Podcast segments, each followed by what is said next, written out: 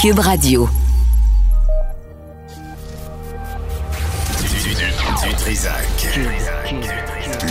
L'original. Radio. Du Trisac. Votre plaisir coupable. Cube Radio. Bonjour tout le monde, bon lundi. On est euh, le 11 décembre 2023, dernière semaine de la programmation de Radio 2023. Ça passe vite en désespoir. Euh, juste un mot, on va en parler plus longuement euh, vers 13 h Mais si vous venez en ville, si vous passez par le 4382 rue Saint-Urbain, les locaux du Chaînon, pour aider les femmes qui ont de la misère dans la vie, aujourd'hui, de 7h à 19h, on recueille, on accepte des manteaux d'hiver propres, évidemment, en bon état, évidemment. Mais euh, si jamais vous avez euh, la chance de faire un détour pour euh, laisser des mitaines, des tucs, des foulards, des bottes, manteaux, tout ce qui est chaud pour l'hiver, arrêtez-vous au chaînon. Je pense que ça va être grandement apprécié. Puis on va en reparler vers 13h. Aussi, vers midi 30, on aura avec nous l'avocat de ce neurologue français de 58 ans qu'on fait niaiser au Québec. Il y a 29 postes vacants. Il y a 50 000 patients qui attendent. Le Collège des médecins qu'on a appelé pour, euh, pour qu'ils viennent en entrevue refuse de venir s'expliquer. Les doigts dans le nez puis l'autre dans le péteux sont assis sur leur corporation. Le Collège des médecins devrait avoir honte, honte alors qu'on prépare la réforme du B, alors qu'on promet des grands changements, on peut-tu commencer par la base? Puis quand il y a un médecin compétent qui se présente au Québec, qui veut venir au Québec, qui a un dossier impeccable, ben tu, tu le laisses travailler. L'Association des neurologues du Québec, on a appelé aussi, je vous garantis qu'ils vont dire, on se mêle pas de ce dossier-là, ça nous regarde pas parce que c'est tous des peureux. C'est des peureux. Collège des médecins, c'est pas un collège, c'est une corporation des médecins. C'est scandaleux. Il y a des gens qui attendent d'être traités. Il y a un médecin compétent, dossier impeccable. On lui complique la vie. Là, il travaille en Guadeloupe. Mais il veut venir travailler au Québec. Je sais pas pourquoi. Je sais pas pourquoi il veut venir travailler au Québec. Moi, j'irai ailleurs. C'est incroyable. Euh, pour, parmi les grandes bonnes nouvelles, euh, il y a un dossier dans la presse, encore une fois, sur les restaurants. Avec nous, Martin Vézina, qui est vice-président aux affaires publiques et gouvernementales de l'Association Restauration au Québec. Monsieur Vézina, bonjour. Bonjour, M. Dutrisac. Aïe, aïe, aïe, aïe, Le nombre de faillites en restauration au Québec a augmenté de 81% entre 2022 et octobre 2023. C'est un article de la presse. Je, vraiment, est-ce que, est-ce que c'est représentatif de ce qui se passe? Ben, on s'attendait à ce que les faillites soient en augmentation en fin 2023. Euh, avec les programmes d'aide gouvernementaux qui sont terminés de, la pandémie, ben, certains qui se maintenaient grâce à ces programmes-là on s'attendait que peut-être avec la fin de ceux-ci, ben ils aient peut-être d'autres difficultés puis qu'ils n'arrivent pas à, être à se renflouer assez pour pouvoir se maintenir en vie. Non, on parle de... Est-ce que ça va continuer? Mais peut-être, parce qu'avec le compte le remboursement du compte d'urgence d'entreprise canadienne, ça aussi, c'est un autre Oui, on va, on va en parler de ça, M. Vézina, dans un instant. Je veux juste euh, comprendre, là, les faillites, là, on parle de 337 faillites, je ne me trompe pas, mais sur combien de restaurants au Québec? On a environ là, 17 000 établissements de restauration commerciale. bon, ben, c'est pas, pas tragique non plus. Là. 337 sur 17 000, c'est pas, pas énorme. Non, ben, c'est pas énorme. Ça reste que c'est un, montant qui un volume qui a beaucoup augmenté dans la dernière année. Mais si on s'attendait, il n'y a pas eu tant d'augmentation de faillite pendant le temps de la pandémie parce que les gens se maintenaient grâce aux aides financières.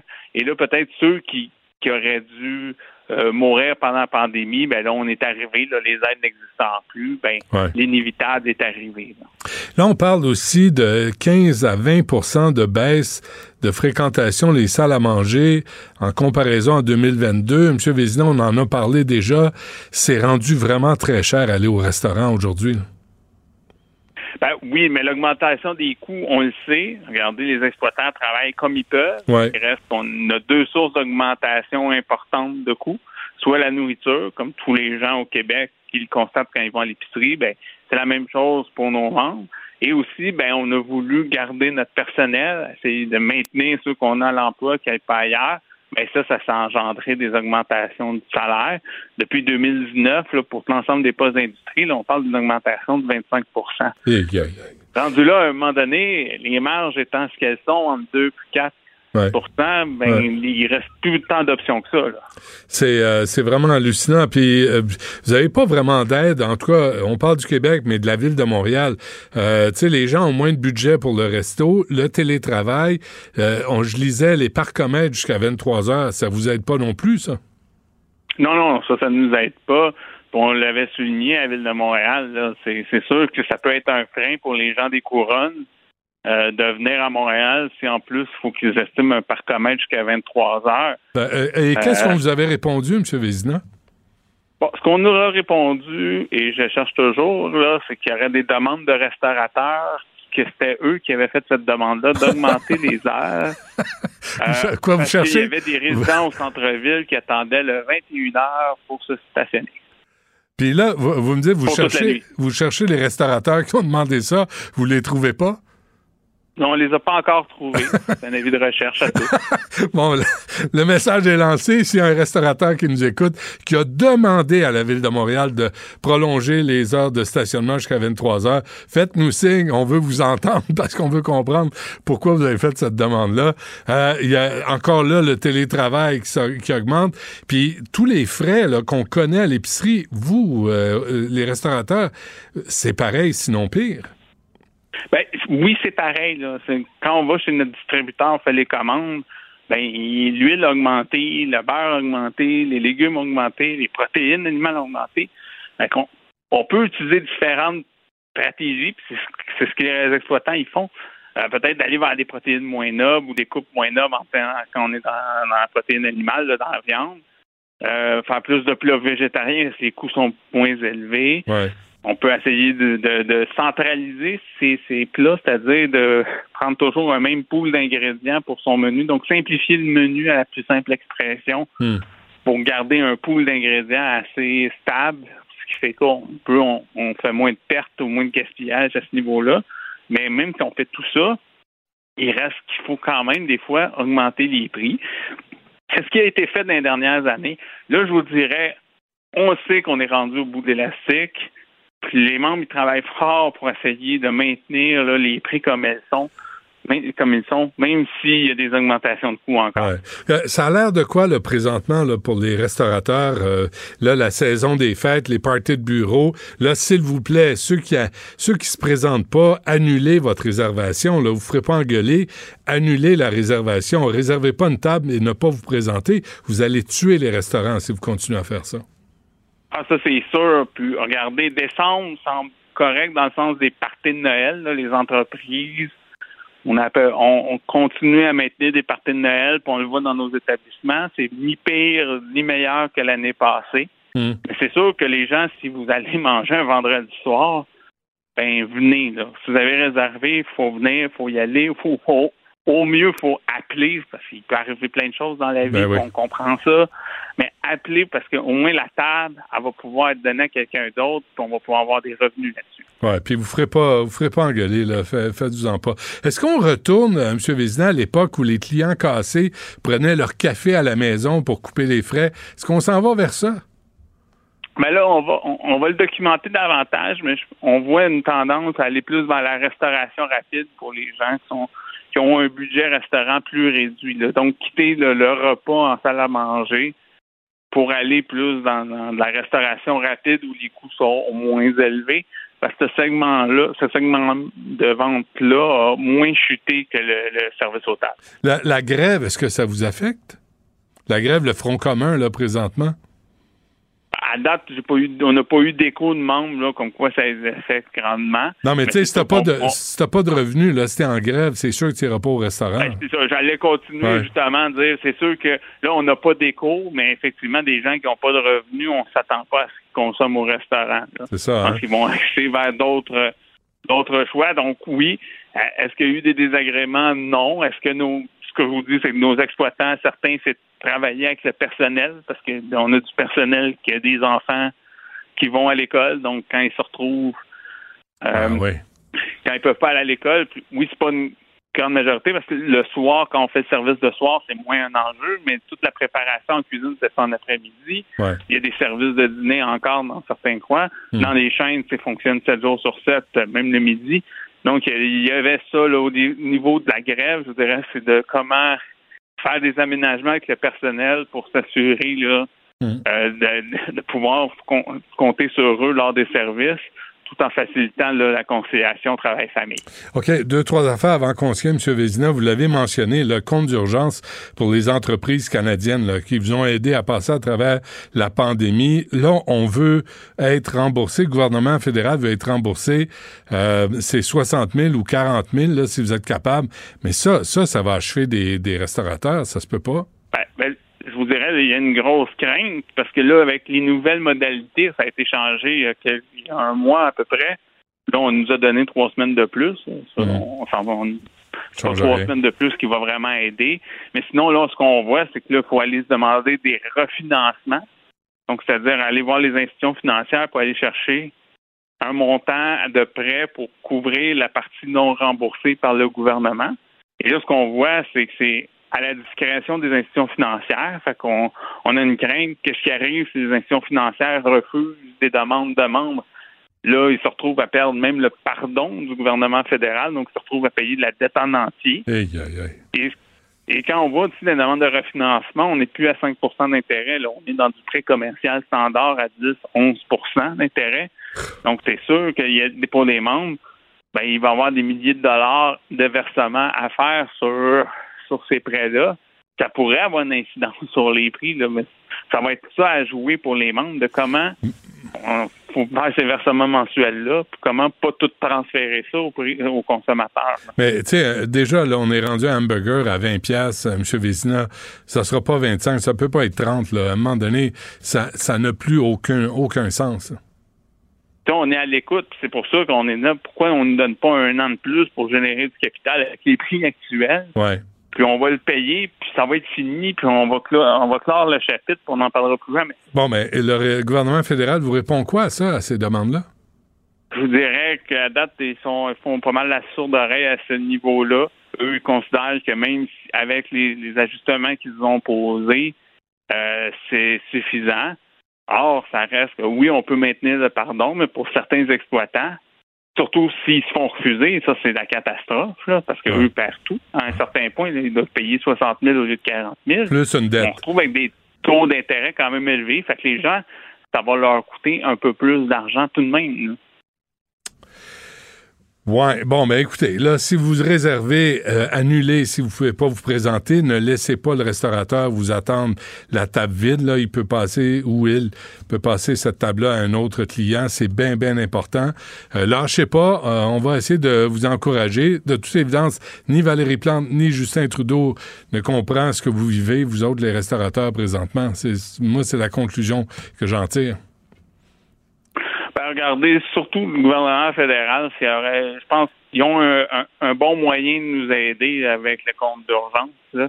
Rallonger d'un d'un an, là, c'est facile. Ouais. Il me semble que ça serait simple à mettre sur place. Ouais, c'est pas comme si Justin Trudeau était à un déficit près, hein, de, de repousser un peu un remboursement, il me semble. Euh, Monsieur Vézina, un gros merci. Lâchez pas de l'Association Restauration Québec. Merci à vous.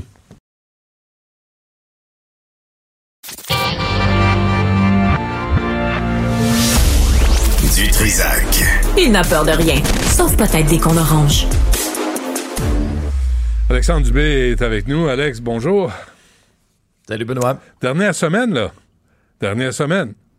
Dernière semaine. On est dans le dernier droit, Der- là, dernier. avant de faire le grand saut à la télé. 2020. Est-ce que t'es prêt? Ben oui, regarde. j'ai- Écoute, je suis allé pour le Botox. Je suis allé me faire remonter. Je suis allé. euh, j'ai j'ai En- mis ma en teinture as-tu grise. Ah, Non, j'ai pas Oui, c'est ça. Ben, J'étais Ouais. pour dire, en as-tu mis ici, là, entre tes deux sourcils? Quand- quand Parce je- que tu fronces souvent les sourcils, toi. Ouais, mais c'est pas si pire. Ouais. Si t'en mets là, ça va t'aider. Ouais, je pense que je vais en mettre Ah là. oui, c'est si pire. Merci, c'est gentil. Je vais en mettre là puis partout où on en a besoin. Euh, les restaurateurs, là, le, on peut pas répéter ce message-là assez souvent. Si vous ne vous réservez, vous ne vous présentez pas, annulez votre réservation. Faites ça au moins. Me semble que c'est la, la base du respect, mais il y en a pour qui c'est trop leur demander, là. sais, mais tu sais ce que certains font, hein? Certains réservent à deux, trois places. Ouais. Puis après ça, là, ils se décident à dernière minute, puis ils prennent même pas la peine d'aviser les deux autres restaurants qui les attendent. Puis parfois, c'est des groupes, là, c'est des 5, 10, euh, 15 personnes. C'est Ouais. un manque de respect incroyable. C'est vraiment colon de faire ça. C'est de ne rien comprendre à l'entrepreneuriat. Ouais. Et, euh, tu sais, euh, ayez un minimum de respect, là, pour les, pour les restaurateurs, pour les travailleurs de la restauration qui en ont bavé pendant la pandémie, qui essaient de se relever de ça. Puis là, ben, on leur met toutes sortes de contraintes, là, notamment euh, la contrainte du fédéral qui, dans une espèce là de d'acte de générosité extrême, là, vous comprendrez le deuxième degré ici, a repoussé d'à peu près 18 jours une échéance qui va venir étouffer complètement plusieurs restaurateurs qui ne pourront plus bénéficier de la partie pardonnable d'un prêt s'ils remboursent pas tant euh, à la mi-janvier. Je trouve ça tellement, tellement sincèrement, là. Tu sais, c'est complètement... Ça a été, la, exemple, la PCU, là, ça a été bar ouvert. Il y en a qui ont fraudé ça. Puis là, tu as des restaurateurs d'un autre côté, tu sais, qui veulent bien respecter les règles, des, tu sais, des gens Qui veulent rembourser. qui veulent rembourser l'aide Ouais. qu'ils ont eue. On n'est même pas capable de leur donner un délai qui fait du sens. C'est honteux, ils C'est sincèrement Ils honteux. sont comme ça là, pour le 18 Ah, janvier. ils sont à la gorge. Ouais. Puis là, le, le gouvernement Eh oui. fédéral dit Ah, on vous a donné une chance, on vous a donné trois semaines de plus. Faut-tu être cabochon? Faut-tu ne jamais avoir travaillé un cinq jours de leur vie comme Justin Trudeau pour ne pas s'y comprendre qu'à un moment donné, tu as besoin de souffler un peu, tu as besoin d'aide. Et dans ce cas-là, ce que M. Vézina me dit, tu peux perdre ton restaurant et avoir à rembourser cette dette-là par-dessus. Tu dis vraiment, vous faites exprès. Puis Valérie Plante, avec ses parcomètres à 23 h jusqu'à 23 h bravo, bravo, bravo. Les pistes cyclables qui font fermer les commerces sur Henri Bourassa, Valérie Plante, Luc Ferrandez, c'est la même gang idéolo- d'idéologues de gars gauche là, qui comprennent pas la réalité des commerçants. Ça, c'est toute une gang qui ferait pas long feu dans la cuisine d'un restaurant ou sur le plancher. là. à charrier plein d'assiettes. Mais tu sais, alors ces chiffres-là, des, des, des, des, euh, chiffres alarmants, 82% nombre de faillites là, en hausse chez les restaurateurs entre octobre 2022 et octobre 2023. Il y en a eu 337. C'est pas étonnant dans le contexte actuel. Tu fais euh, référence à l'augmentation de la plage horaire là, au niveau des parcomètres. Moi, j'ai été un de ceux à Montréal qui a levé la main en disant attention, là, ça va faire mal à plusieurs restaurateurs, ça Ouais. va faire mal à plusieurs commerçants parce que faut, faut se pencher sur le contexte aussi actuel, Benoît. Le premier part de dépenses qu'on va couper, on a de la difficulté à mettre là, de la nourriture sur la table de notre maison, c'est les sorties. Ouais. Les sorties, ben, bien sûr que ça inclut le restaurant. Alors, tu sais, si on peut se faire un repas à la maison à coût moindre, pourquoi on irait payer euh, le, le, le quintuple du prix, j'exagère à peine, là, mais tu sais, beaucoup plus cher. Dans Mais- un restaurant. Alors, ça, c'est un point qui est important. Alors, nos restaurateurs, c'est clair qu'ils en pâtissent. Puis en plus, quand on vient leur mettre des bâtons dans les roues supplémentaires en augmentant la, la, la plage horaire de tarification comme Montréal l'a fait, puis après ça, qu'on vienne nous, qu'on, qu'on nous regarde en pleine face sans rire là, pour nous dire, ben oui, c'est des restaurateurs qui ont demandé ça. Ah, ouais. Ah, Ah, ça- oui, ça j'étais curieux de leur parler, moi. Eh boy, oui, on en, on en cherche un. Hein. D'ailleurs, tu sais, moi, c'est déjà arrivé. On est parti, on habite en banlieue. C'est un choix. On vient à Montréal, on vient mettre de l'argent à Montréal. On réserve, on se présente. Peut pas trouver une place de stationnement. Un restaurant sur Saint-Denis à l'époque, près de Cherrier. Pas impossible. Mais là, on a appelé, on dit, on est désolé. Quand on allait à Holder dans le Vieux-Montréal sur McGill, pareil. Tu cherches une place stationnée, tu dis, excusez-moi, on va, annuler, je trouve pas de place pour stationner. Je vais pas me mettre ces hasards de, devant la porte, là, parce que, tu sais, sont pas euh, foutus de déneiger comme du monde. Fait que euh, ça aide pas, ça, l'économie. euh. mais ça, faut avoir travaillé deux, trois jours de sa vie pour comprendre ça, par exemple. Ben oui, mais ça devient, disons, moins intéressant pour les gens des couronnes. Moi aussi, j'en fais partie. La couronne très éloignée, parce Ouais. que j'habite à la campagne. Loin, loin, loin. Mais euh, Ben oui. très, très, le plus loin possible, en fait. Mais ça devient, ça devient moins intéressant. Du linge de rechange, toi, quand tu voyages. Je prends pas de chance. Mais ça devient moins intéressant, disons, pour les, disons, pour les gens des couronnes de venir commencer à, Ben oui. à sortir à Montréal, à Ben dépenser, pour toutes les raisons qu'on vient d'énumérer, là. Mm-mm. Euh, des- des- et c'est malheureux pour nos restaurateurs. Moi, je trouve qu'on leur donne pas la, la vie facile, malheureusement. Là, là, euh, Tristan, euh, on, a, on a, nous autres, la solution. On est là pour aider. On a la solution Ah oui? pour les négociations. Écoute bien ça, Es-tu sérieux? Ouais. Le fouette, sacramouille, le fouette. Le fouet! Sortez le On fouette. sort le fouet. Là, on fouette tout le monde, puis qu'on négocie, puis il va en avoir un blitz. Sors le fouette. Ben, euh, Sonia Lebel, tu sais qu'elle avait assisté à un moment donné à un événement, là, genre euh, grandeur nature, là, bicoline, là, médiéval. Là. Le fouet, euh, on est dans le concept. On est là-dedans. mais, Non, mais il faut que ça avance. Hey, Il faut que ça bouge, là, Benoît. Là. Je veux dire, on entame une autre semaine de grève. Là, c'est la FIC. La FIC là, qui commence pour les, pour les prochains jours, du 11 au 14 décembre. Mais euh, rajoute à ça le Front commun, qui est en grève jusqu'au 14 décembre. Rajoute à ça la FAE, qui est en grève générale illimitée. On ne sait pas combien de temps ça va durer encore. Quoique, si on en entend moins parler, oh, c'est peut-être bon signe. On dit ça depuis dix jours. là. On en entend moins parler. Ça non, non, ça négocie pas plus. En tout cas, on voit pas les résultats. Les enfants ne sont pas à l'école. C'est, Non, c'est- les enfants ne sont pas à l'école. C'est le seul critère. Ça, c'est le gros problème. Oui, puis là, on est rendu, là, on est rendu avec trois classes d'étudiants, là, trois, trois catégories d'étudiants. Il y avait un papier intéressant dans la presse aujourd'hui là-dessus. Euh, T'as ceux qui sont sous, euh, sous par exemple, euh, juridiction de la FAE, je vais le dire de cette façon-là, là, avec des profs Sous le à la. FAE. Sous le joug. Sous le joug. non, j'oserais pas quand même. Mais tu sais, alors d'un côté, il y a ceux-là qui sont en- euh, affectés là, depuis 14 jours d'école. Ils ont manqué au moins 14 jours d'école. Ceux avec le Front commun, ils ont manqué 4 jours d'école. Et pendant ce temps-là, ceux qui sont au privé, ils ont manqué quoi? Zéro jour d'école.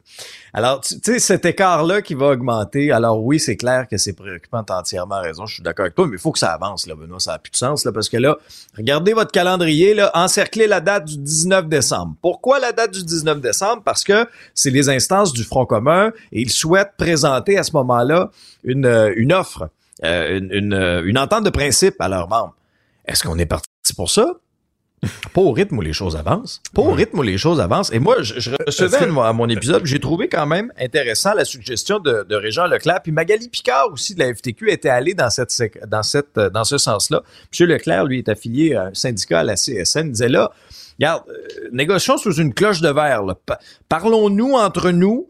Puis il faut que ça avance. C'est un blitz de négociation. Si on veut en arriver à, une conclusion efficace, à un donné, là, moi, je trouve ça inacceptable lorsqu'on me dit, par exemple, Ah ben, M. Dubé, on n'a pas négocié en fin de semaine. Comment ça que vous avez pas négocié en fin de semaine? Voyons, il y a, pas personne là qui, qui va, euh, euh, tu sais, qui, qui, qui va euh, euh, être puni pour avoir travaillé les fins de semaine. Là. Au contraire, là, c'est, on est dans une situation de crise. Il me semble que le 24-7, vous deviez être assis sur votre chaise, parlez-vous, négociez, puis vous vous lèverez quand vous aurez euh, quelque chose d'intéressant à présenter à vos membres. Mais la gravité de la situation actuelle, moi, ça me dépasse qu'on ne se parle pas les fins de semaine. Benoît, on, on laisse passer depuis le début de ce conflit-là. Puis De ce que je comprends, là, les syndicats étaient prêts à négocier. Alors, si le gouvernement était pas prêt à négocier, honte à vous, sincèrement, là, vous avez perdu encore une fois des journées et on n'est pas en position au Québec, là, pour faire euh, nos fins finaux puis dire, ah ben là, euh, on peut se permettre de perdre du temps. Écoutez, là, il y a des enfants qui Ah, fait mais trois semaines qui vont pas à l'école.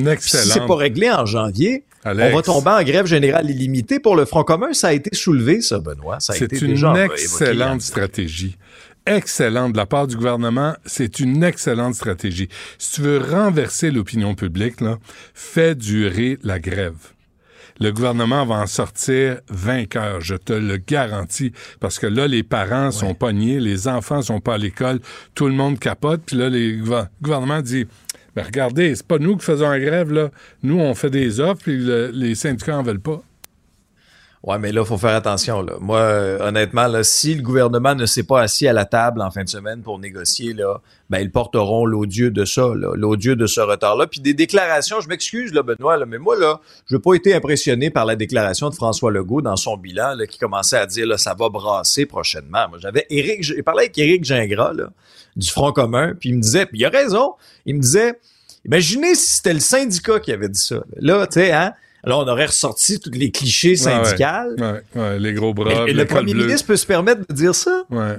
Alors que, encore une fois maladroit. alors que le gouvernement aurait pu négocier depuis un an. Tu sais, depuis un an, là. Tu sais, depuis décembre 2022, il aurait pu avoir un dialogue ouvert, puis on n'en serait pas là. Ben oui. Alors, ben oui. mais quoi? on le connaît depuis longtemps. On n'est pas sans dessin. Puis là, tu vois, tu vois dans Pas les plein. sondages, pas à temps plein, mais les sondages le, le démontrent bien. La CAQ, on est tanné. Ils parlent, font pas grand-chose. Éric Kerr a fait des promesses, il les a jamais tenues. Bonardel a été changé de ministère. Mme Guilbeault fait pas mieux au transport. On n'a pas vu de grand succès de mini, de petit, de rikiki succès jusqu'à maintenant. fait que, on récolte du concept. Et euh, Benoît, leur réforme, leur réforme de la santé est passée sous Baya, là, en fin de semaine. Ils ont siégé pendant 15 heures, là, ça s'est réglé à 5h15 samedi matin. Mm-hmm. Là, c'est quoi, là? Là, l'autre priorité, là, tu devrais en avoir une, c'est de régler avec les syndicats. Là, vous avez une semaine. Assoyez-vous, enfermez-vous d'une pièce confortable, là. Ben oui. Confortable. Ben oui. Peut-être un beau chalet, quelque chose. Voyez-vous, négocier, ouais. puis présenter quelque chose qui fait du sens là aux syndiqués pour pas qu'ils s'appauvrissent. Parce que c'est sûr que quand on, toi, accepterais-tu de t'appauvrir, toi?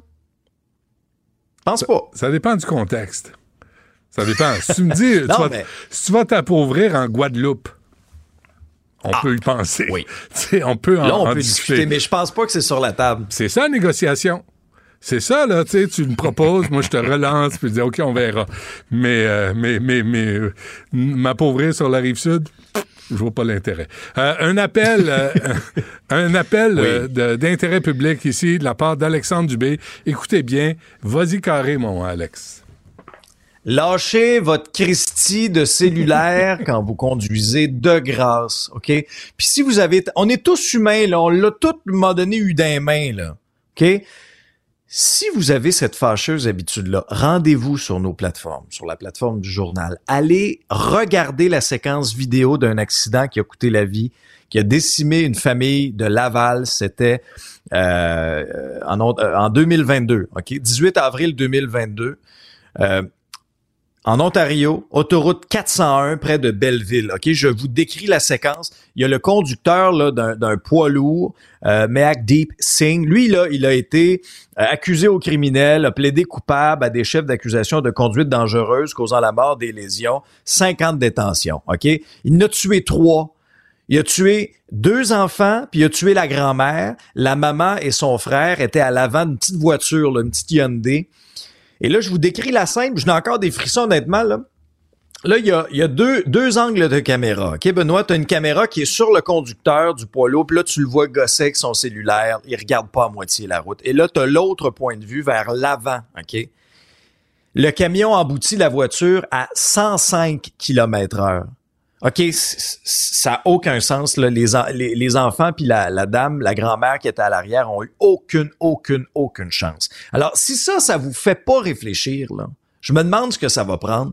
Parce que, sincèrement, oui, c'est correct, on a augmenté la gravité, mais tant qu'à moi, ce sera jamais assez sévère. La distraction au volant, c'est une des pires causes d'accident. Hmm. Ça brise des vies. Puis là, on a un exemple concret. Là. Je vous dis, allez voir ça allez voir ça. Puis, euh, tu sais, il y a toutes sortes de façons. Là. La question se pose aussi sur le recrutement des chauffeurs, Alex. J'en ai déjà parlé, mais recruter des chauffeurs qui débarquent, qui parlent pas français, qui comprennent pas les règles ou anglais, ou tu sais, ça aussi là, ça, ça, ça peut provoquer des accidents. Ouais.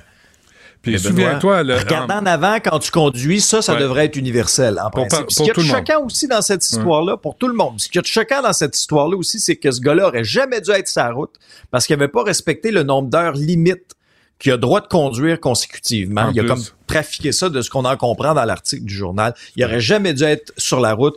Puis en plus, il regardait même pas en avant de lui, puis il a tué une famille. Bien dit. Alex, merci. On se reparle demain. Du Trisac. L'écouter sur le web vous demande peut-être de changer vos habitudes. On comprend. Mais son émission en vaut l'effort. Superbe, sublime, merveilleuse. Sauf que ce gars-là est quand même euh, rationnel et pragmatique. Mais ça pose un très grave problème. Je t'assure qu'il n'y a aucun politologue sérieux qui va te dire Un politologue, pas comme les autres. Là est passé. C'est pas le temps de faire ça. Loïc, bonjour.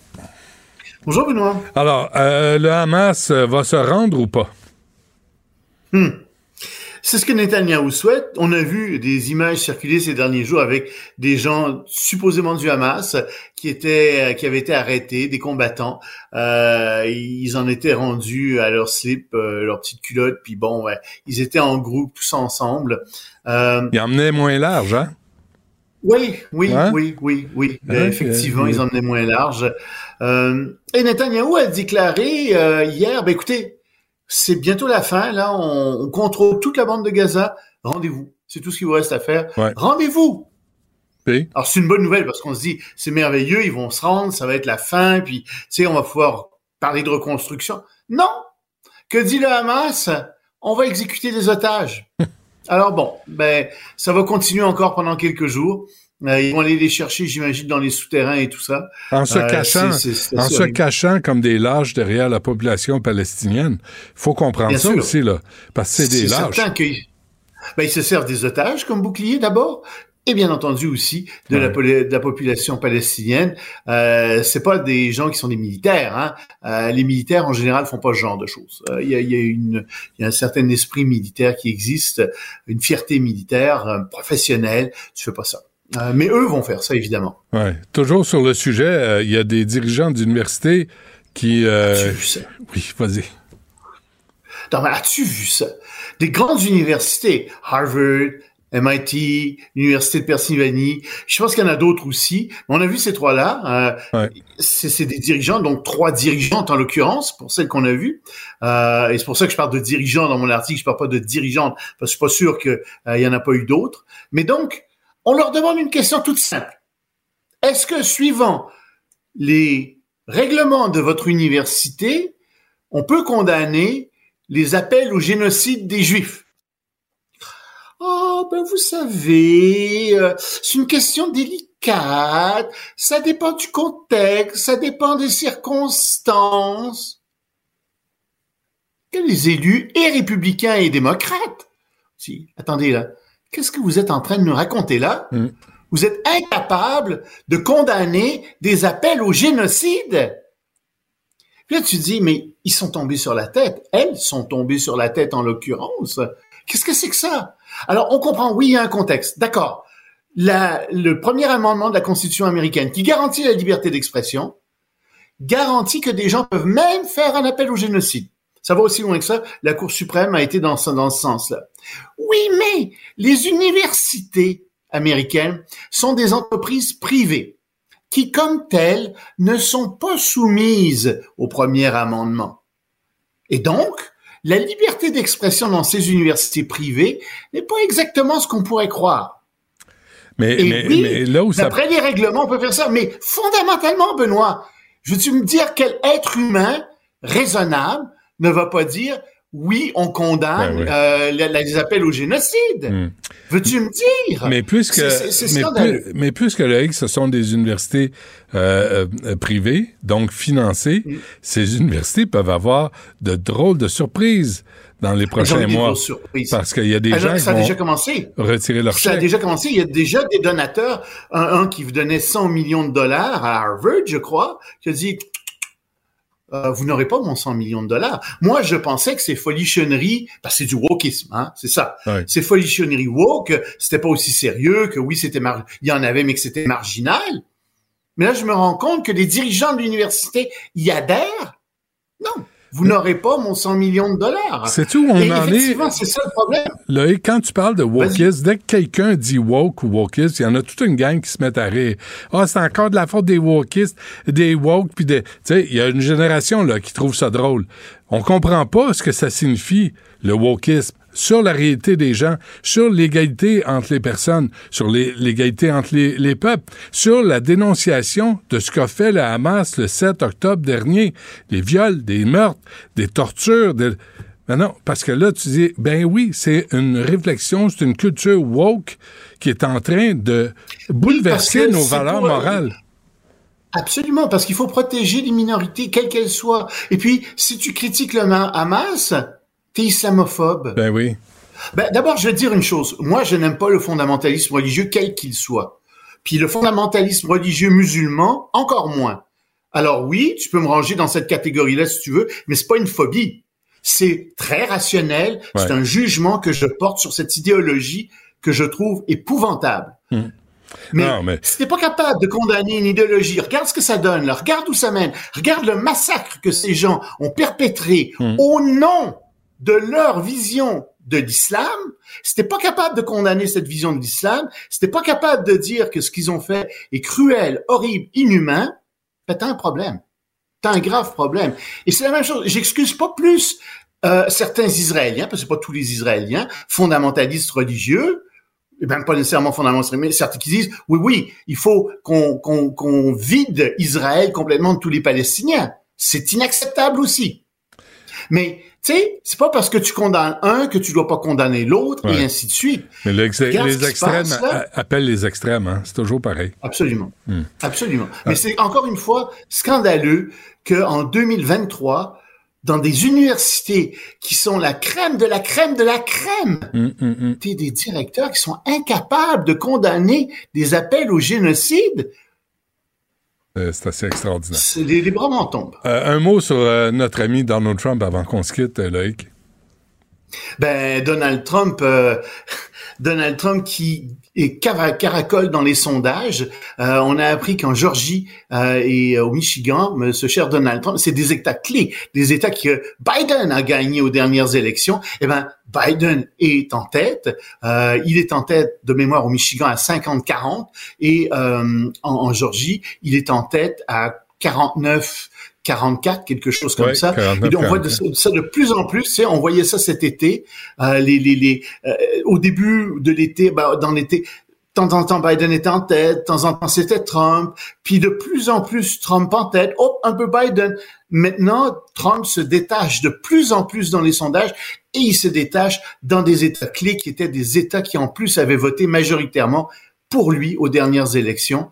Donc c'est très inquiétant. Euh, puis je te cache pas que non, Donald Trump est c'est de la graine de dictateur et c'est pas bon pour la démocratie américaine ce qui se passe là. Mm. Et malheureusement, ça va avoir des répercussions. et Joe Biden en est en partie responsable, tellement, tellement qu'il n'y a pas d'affaires là. Il devrait pas être président avec son. Est-ce qu'on est, responsable quand on dort? Est-ce qu'on est responsable de, ce, quand on dort?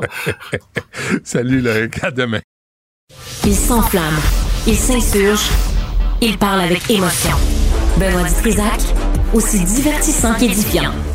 La rencontre Martino du Trizac. Ah, ça, ça regarde mal. Ça regarde mal.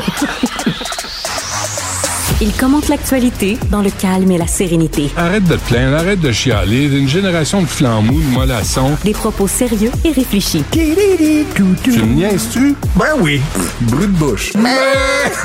la sagesse en bouteille. Là, Richard, t'es un Montréalais. Hein? Un vrai. Moi? Ouais, ouais, Non, non, mais t'es un vrai Montréalais. Oui, mais je suis contre Montréal tout le temps. Non, non, je comprends. Je, me réveille en chialant contre Montréal. As-tu remarqué à quel point la ville est propre? Oh, c'est incroyable. Non, mais sérieusement, là, ce matin, je m'en venais, là, je me suis arrêté pour voir au coin des rues, en face de Cube. C'est sale. C'est sale. D'un, les Montréalais, des cochons. Ils saxonnent à terre n'importe où, n'importe comment. Deux, l'école bleue pour capable de vider les vidanges, les poubelles. Pas capable. Puis trois, il y a personne, il a personne qui ramasse. C'est euh, hallucinant. Je suis allé euh, au Mont-Royal, près du chalet du Mont-Royal, il y a quelques temps, là, avant que l'hiver commence. Puis euh, écoute, les, poubelles débordaient. Là. Puis c'était à terre. Puis ça, là. je sais pas si quand la dernière fois tu t'es allé à Québec, mais à Québec, les gens aiment leur ville. À Québec, c'est propre. les gens font attention à leur ville. Ici, c'est comme on s'en, on s'en calisse. c'est comme on a passé un certain stade là, où tu dis fuck off. Mais tu sais, on, le met, on le met dans la poubelle. Mais, mais l'administration de Valérie Plante, c'est elle qui est en charge, pas foutu de vider les poubelles. Mais elle se rend malade à vouloir sauver la planète. Elle va aller à New York, elle va aller partout dans le monde pour dire là, il faut que les villes s'impliquent là, pour améliorer l'environnement. Oui, mais commence par ramasser les vidanges dans ta propre ville. C'est plus important ça que de déneiger les pistes cyclables. Entre toi et moi. Je pense que oui. As-tu vu les commerçants sur euh, Henri Bourassa? Et là, il y, a un, euh, il y, a un, cordonnier qui va fermer. C'est dans le journal aujourd'hui. Luc Ferrandez, l'ancien maire, l'ancien maire de la République indépendante du Plateau, en fait, l'empereur de la République indépendante du Plateau. L'empereur de 98.5 aujourd'hui. Le midi, ratez pas ça, c'est une émission extraordinaire. Il, a dit... Le midi à 3 h sur 98.5. Écoutez pas Cube Radio. Là, vous allez avoir la vérité, l'authentique, le seul et l'unique Luc Ferrandez. Lui, dit, il se plaint pour rien Le, le- le- le commerçant se plaint pour ce rien. Le commerçant dit, je m'excuse, mais je le vois, là, Ouais. il n'y a plus de place pour stationner. Ouais. Il n'y en a plus. Ma il va avoir, vieillit. Il va avoir une piste cyclable euh, rapide Ouais. devant mon, mon commerce. Mais ils s'en foutent des commerçants. Pourtant, les commerçants payent des taxes. Ah, Et c'est grâce aux taxes que les commerçants payent, entre autres, que tu peux construire des belles pistes cyclables. Tu sais qu'ils avaient ajouté 200 km de plus de pistes Euh, cyclables. pour aller où? À un moment donné, fait le tour, là. Sais, le, tour de l'île, ils font le tour de l'île, t'as-tu besoin d'une autre piste?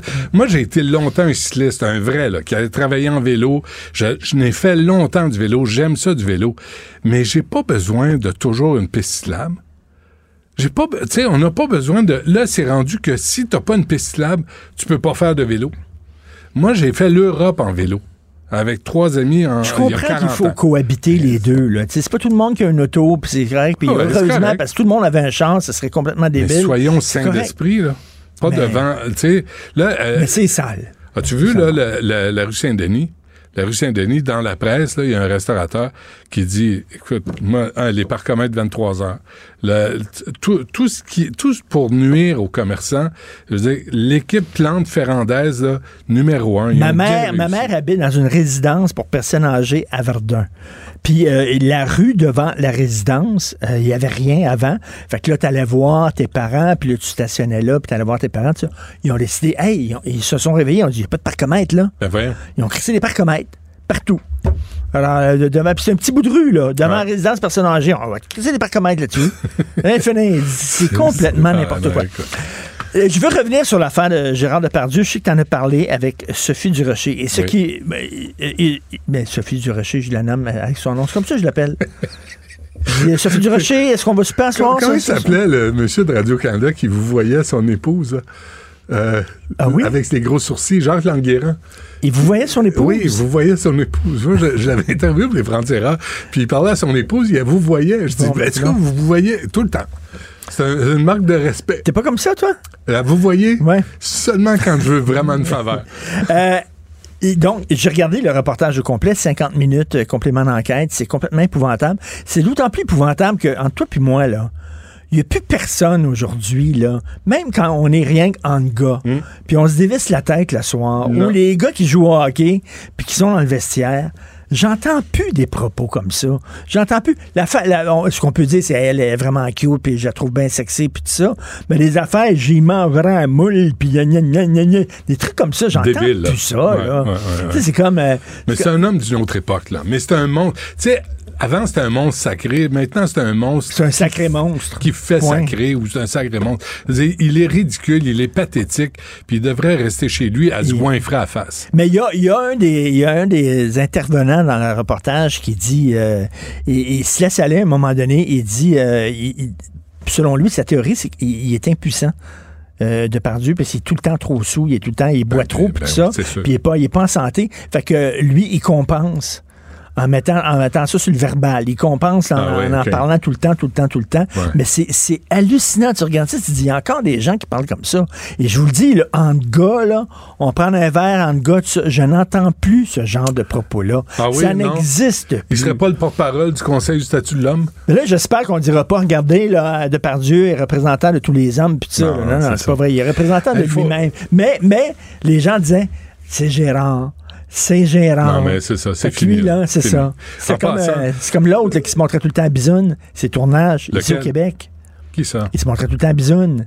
Puis on disait, ah, ben, c'est lui, il est de même, lui. Qui montrait sa bisoune? Ça le veille. Éric Salvaille? Ben oui, Ben oui. Eric. Ben oui, c'est ben oui. Mais tu est te souviens, je l'avais reçu au Frontières, puis à la table, en meeting, quelqu'un avait dit Oui, j'ai entendu que, j'ai jamais posé la question parce que dès que tu dès que tu utilises des allégations, ça devient presque des accusations. Ce, cela dit, cela dit il, fa- était, il était innocenté. Hein? Mais il n'y a, Ben, a pas eu de condamnation contre ça. Éric Salvaire. Ouais, non, Fait que, c'est- euh, ça.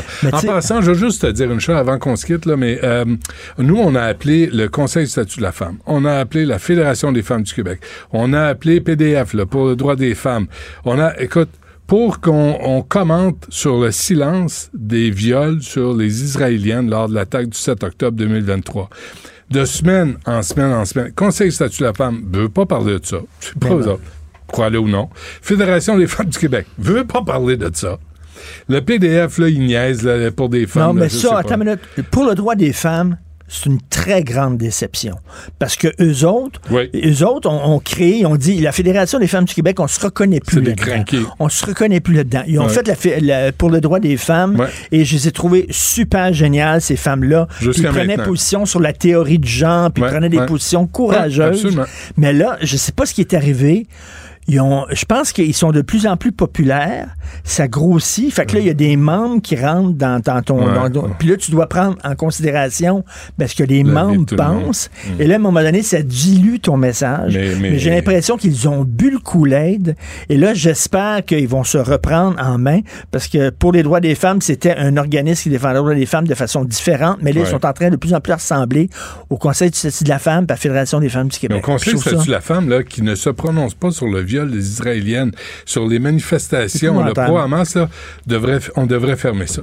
Si vous n'êtes pas capable de prendre position sur un, un sujet aussi... As-tu vu les femmes qui étaient dans des boîtes de camions comme des morceaux Ouais. de viande, Ouais, ah ouais. ligotées, du sang entre les jambes, parce qu'ils ont été euh, violés, parce évidemment. qu'ils ont été violés sauvagement pendant de nombreuses heures.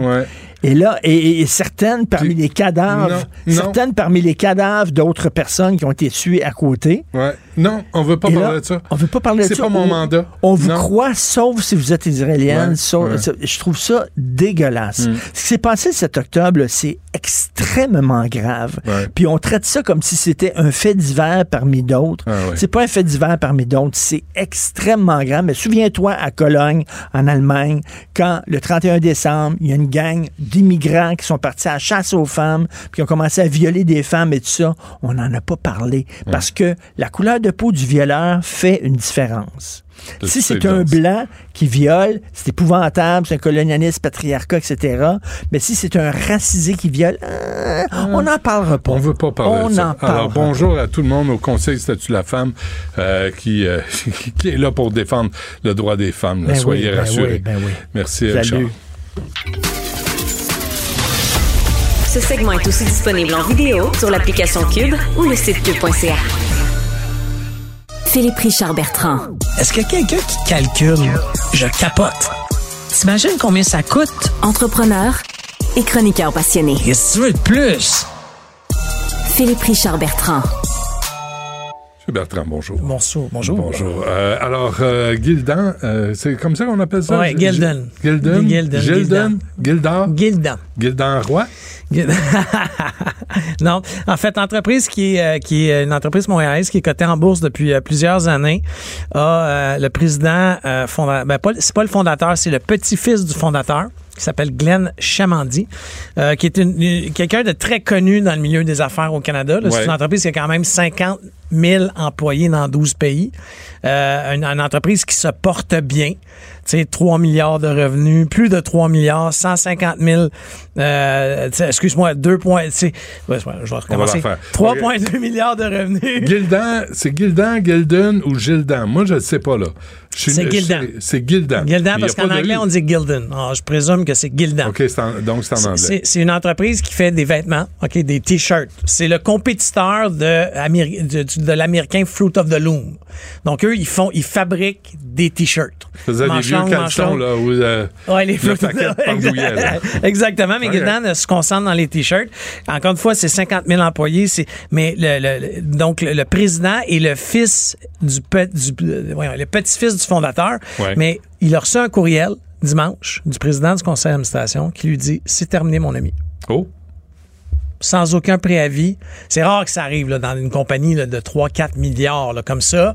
Ah, il a été évincé de son poste hier. Ce matin, cet homme-là a écrit un communiqué de presse, dit J'ai perdu mon emploi. Je sais même pas pourquoi.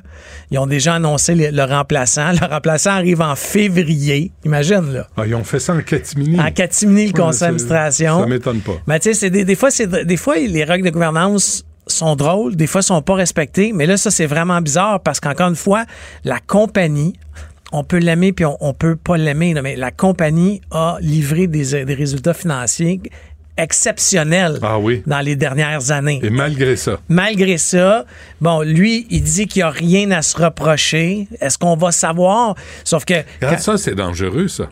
Non, mais c'est ça, je te là- dis. là, ça exactement. ouvre la porte aux rumeurs, aux allégations. Je t'écoutais et euh, parlais avec Richard avant. C'est exactement ça. Tu sais, quand tu congédies, euh, tu sais, le petit-fils du fondateur, cet homme-là, il a 150 millions d'actions à son nom.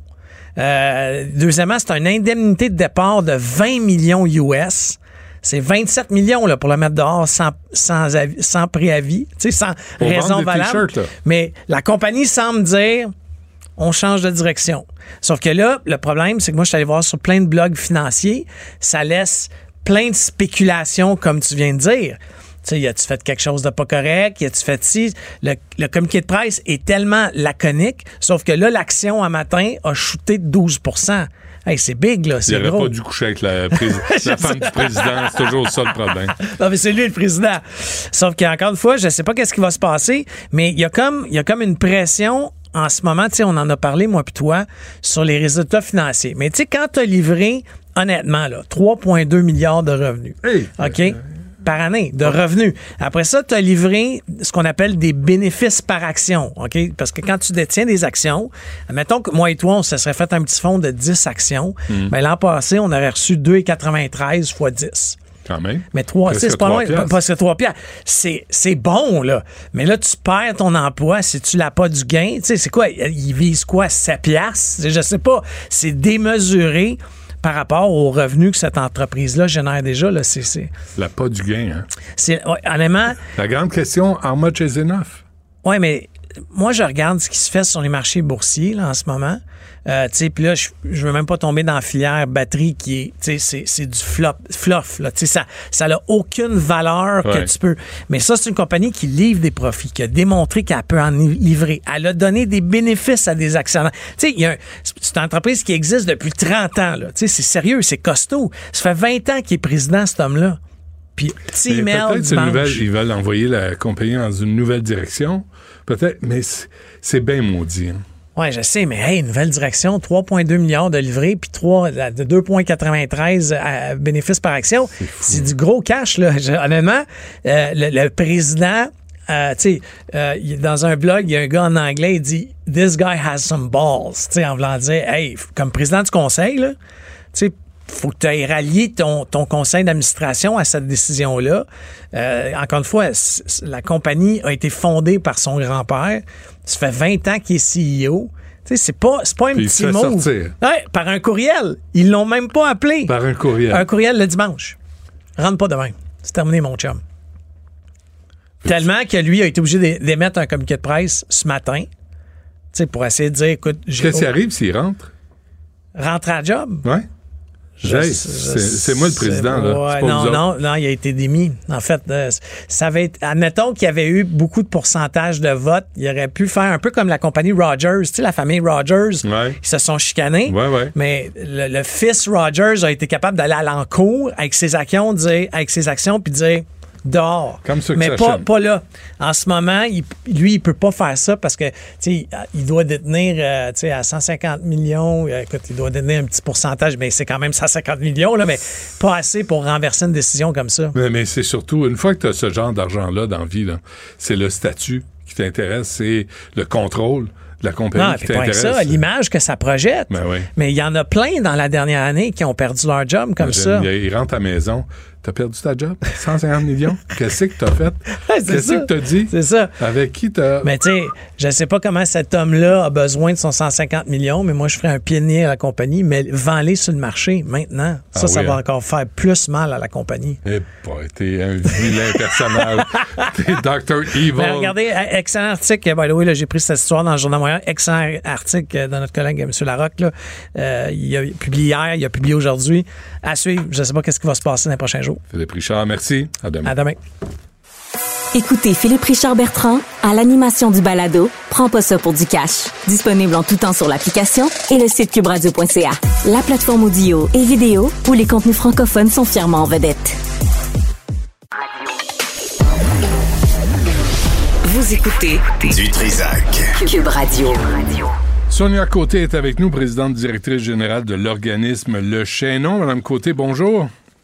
Bonjour, bonjour, merci beaucoup de nous recevoir. Ben, ça, me fait, ça me fait plaisir. Euh, dis donc, Mme Côté, euh, invitez donc les gens euh, pour aujourd'hui, là, parce que euh, l'hiver est entamé, il fait froid, ça va être humide, et les femmes que vous aidez, vos chaînons, ont besoin d'un petit apport, là, si les gens vous écoutent. Oui, en fait, merci beaucoup de me permettre de parler euh, à vos auditeurs. On aimerait beaucoup que les gens viennent nous porter des manteaux, des accessoires d'hiver. On en a besoin, on a besoin de renflouer nos vestiaires. Alors, on est ouvert euh, toute la journée euh, sur la rue Esplanade, au 43 73 Esplanade ou au 43 72 Saint-Urbain. Euh, on a un petit, euh, on a mis un petit chapiteau. Euh, on a des gens qui les prennent. Vous n'avez même pas besoin de descendre de votre voiture. on est là jusqu'à 19 h ce soir. Puis on récolte les manteaux pour pour les femmes, les femmes qui ont froid cette année. Puis aussi, on a beaucoup plus de demandes que l'année passée. Vraiment, il y a une augmentation euh, importante. Euh, juste là-dessus, là, euh, si on n'a pas le temps aujourd'hui, là, ou si on l'a vu en retard, est-ce qu'on peut quand même vous laisser des vêtements d'hiver au chaînon? Oui, à tout moment, vous pouvez venir tous les jours de la semaine. vous savez qu'on a un centre de dons qui vient de déménager au 8601 euh, boulevard Saint-Laurent. Ça, c'est notre nouveau centre de dons depuis le 15 novembre. On a changé d'endroit. Avant, c'était pas loin sur euh, Mont-Royal, mais on a toujours notre boutique sur Mont-Royal au 4461 euh, boulevard Saint-Laurent, mais le centre de dons là, où les gens peuvent aller déposer là, c'est vraiment au 8601. Puis ils passent, ils peuvent passer sur Saint-Laurent ou derrière sur Saint-Dominique là, il y a un grand stationnement avec notre cube là où les gens peuvent déposer euh, toutes sortes d'effets, des manteaux, mais aussi des meubles, n'importe quoi. On, on est tout, on, on prend tout. OK. Et évidemment, en bon état et propre, s'il vous plaît. Euh, ça, c'est. Hein? On n'a pas besoin de l'ajouter. Oui. oui, non, ça, va de soi. Euh, on n'a pas. Le, le besoin est tellement important qu'on n'a pas le temps de laver, de recoudre, de coudre des boutons, etc. Donc, c'est sûr qu'il faut qu'il soit en bon état. Euh, dites-nous, dans quelle situation, les, vous, au Chaînon, là, vous vous trouvez cette année 2023-2024? Oui. En fait, la maison est pleine tous les jours. On continue à refuser une vingtaine de femmes par jour. Donc, euh, les besoins euh, en hébergement euh, d'urgence sont très importants cette année. aussi, on aide les femmes à se reloger dans la communauté, à trouver des logements. Ça aussi, là, c'est compliqué de trouver des logements. C'est pas impossible, mais nous travaillons beaucoup plus fort pour trouver des logements. Les logements, vous le savez, sont pas donnés et euh, il y a une augmentation fulgurante. Puis il faut juste se rappeler que les femmes qui s'adressent au chaînon ont un revenu euh, mensuel de 1000 dollars, de 1000 dollars. Donc très peu d'argent pour subvenir à leurs besoins. Qui sont ces femmes, Madame Côté? C'est des femmes, euh, en fait, euh, le portrait est très varié, mais disons que on a à peu près de tout, des personnes qui ont perdu leur logement suite à une éviction. On a des personnes aussi qui ont des enjeux de santé mentale et qui n'ont plus la capacité de maintenir un logement. Euh, des personnes qui ont des problèmes aussi de toxicomanie, mais aussi beaucoup de violence, euh, violence conjugale, mais violence tout court. Alors, s'adresse au chaînon. Euh, donc, euh, on est une femme qui se présente au chaînon, souvent, elle arrive avec plus d'un enjeu. Euh, c'est rare qu'une femme arrive avec seulement une problématique. Elles en ont de nombreuses. Puis on a une équipe spécialisée qui les aide à relever tous ces défis-là pour retourner de vivre de façon autonome dans la communauté. Est-ce qu'elles débarquent au, au chaînon avec des enfants? Euh, non, nous, c'est sans enfants. On travaille en collaboration avec les ressources pour femmes qui accueillent les enfants. OK. 76 500 repas servis et 20 de l'argent qu'on vous envoie, Mme Côté, au chaînon, va à l'administration, ce qui est très, très bon. Hein. C'est très... Oui, on essaie de garder euh, euh, le, le moins d'argent possible pour l'administration pour le donner le plus possible au service aux femmes avec tant de besoins. Puis euh, euh, on est très à l'affût aussi des nouvelles, des nouveaux appels à projets en logement parce qu'on veut continuer à offrir du logement aux dames. Donc on est très très à l'affût de des, euh, il va y avoir des sommes là, qui vont débarquer bientôt Ah oui? pour des projets de logement. Oui. Parce Et qu'on- on veut positionner. On me disait, Mme Côté, là, on parle d'itinérance, c'est pas le même cas pour le chaînon, mais on me disait que les femmes ont des besoins particuliers, des besoins de sécurité aussi. Euh, souvent, les femmes ne vont pas dans les refuges qui sont mixtes. Elles ont besoin d'un endroit où elles sont- se sentent en sécurité. C'est important. hein? En fait, vous venez de dire le mot magique. Sécurité est le mot qui revient continuellement euh, chez les femmes qu'on accueille. Elles ont besoin de- d'un milieu sécuritaire, un milieu, je dirais, respectueux, qui respecte leur dignité, mais aussi qu'elles ont besoin de pouvoir se confier Ouais. et de pas toujours être sur leur garde. Bon, écoutez, euh, on va sûrement se reparler au cours de l'hiver, là, Mme Côté, mais aujourd'hui, aujourd'hui, là, jusqu'à 19h, euh, dites-nous où on peut aller vous porter soit des manteaux, des bottes, des mitaines, des tucs, des foulards, là, tout ça pour réchauffer les femmes hébergées par vous euh, au Chaînon. Alors, 4373 Esplanade jusqu'à 19h ce soir. 4382 Saint-Urbain. Euh, il y a aussi une équipe qui est là. Vous avez même pas besoin de descendre de votre voiture. On a des gens sur le bord de la route qui vont prendre vos sacs.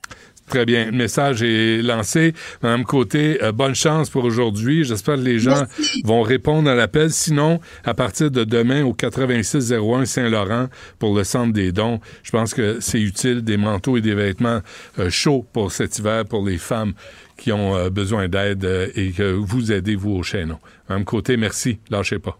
Merci. Merci beaucoup. Vous écoutez Du Trisac. Cube Radio. Hier, je me suis mis à réfléchir à ça. Wow, wow, wow. Euh, tu t'es mis à réfléchir. Ah ouais. Euh, il est arrivé sur la scène avec une tuque sur laquelle il était écrit Party Animal. La rencontre Robitaille du Trisac. Antoine, bonjour. Mais bonjour, Benoît. Mais boy, euh, t'as des sujets, toi, mon ami, aujourd'hui, hein? Euh, C'est le secteur- fun, hein? Ouais.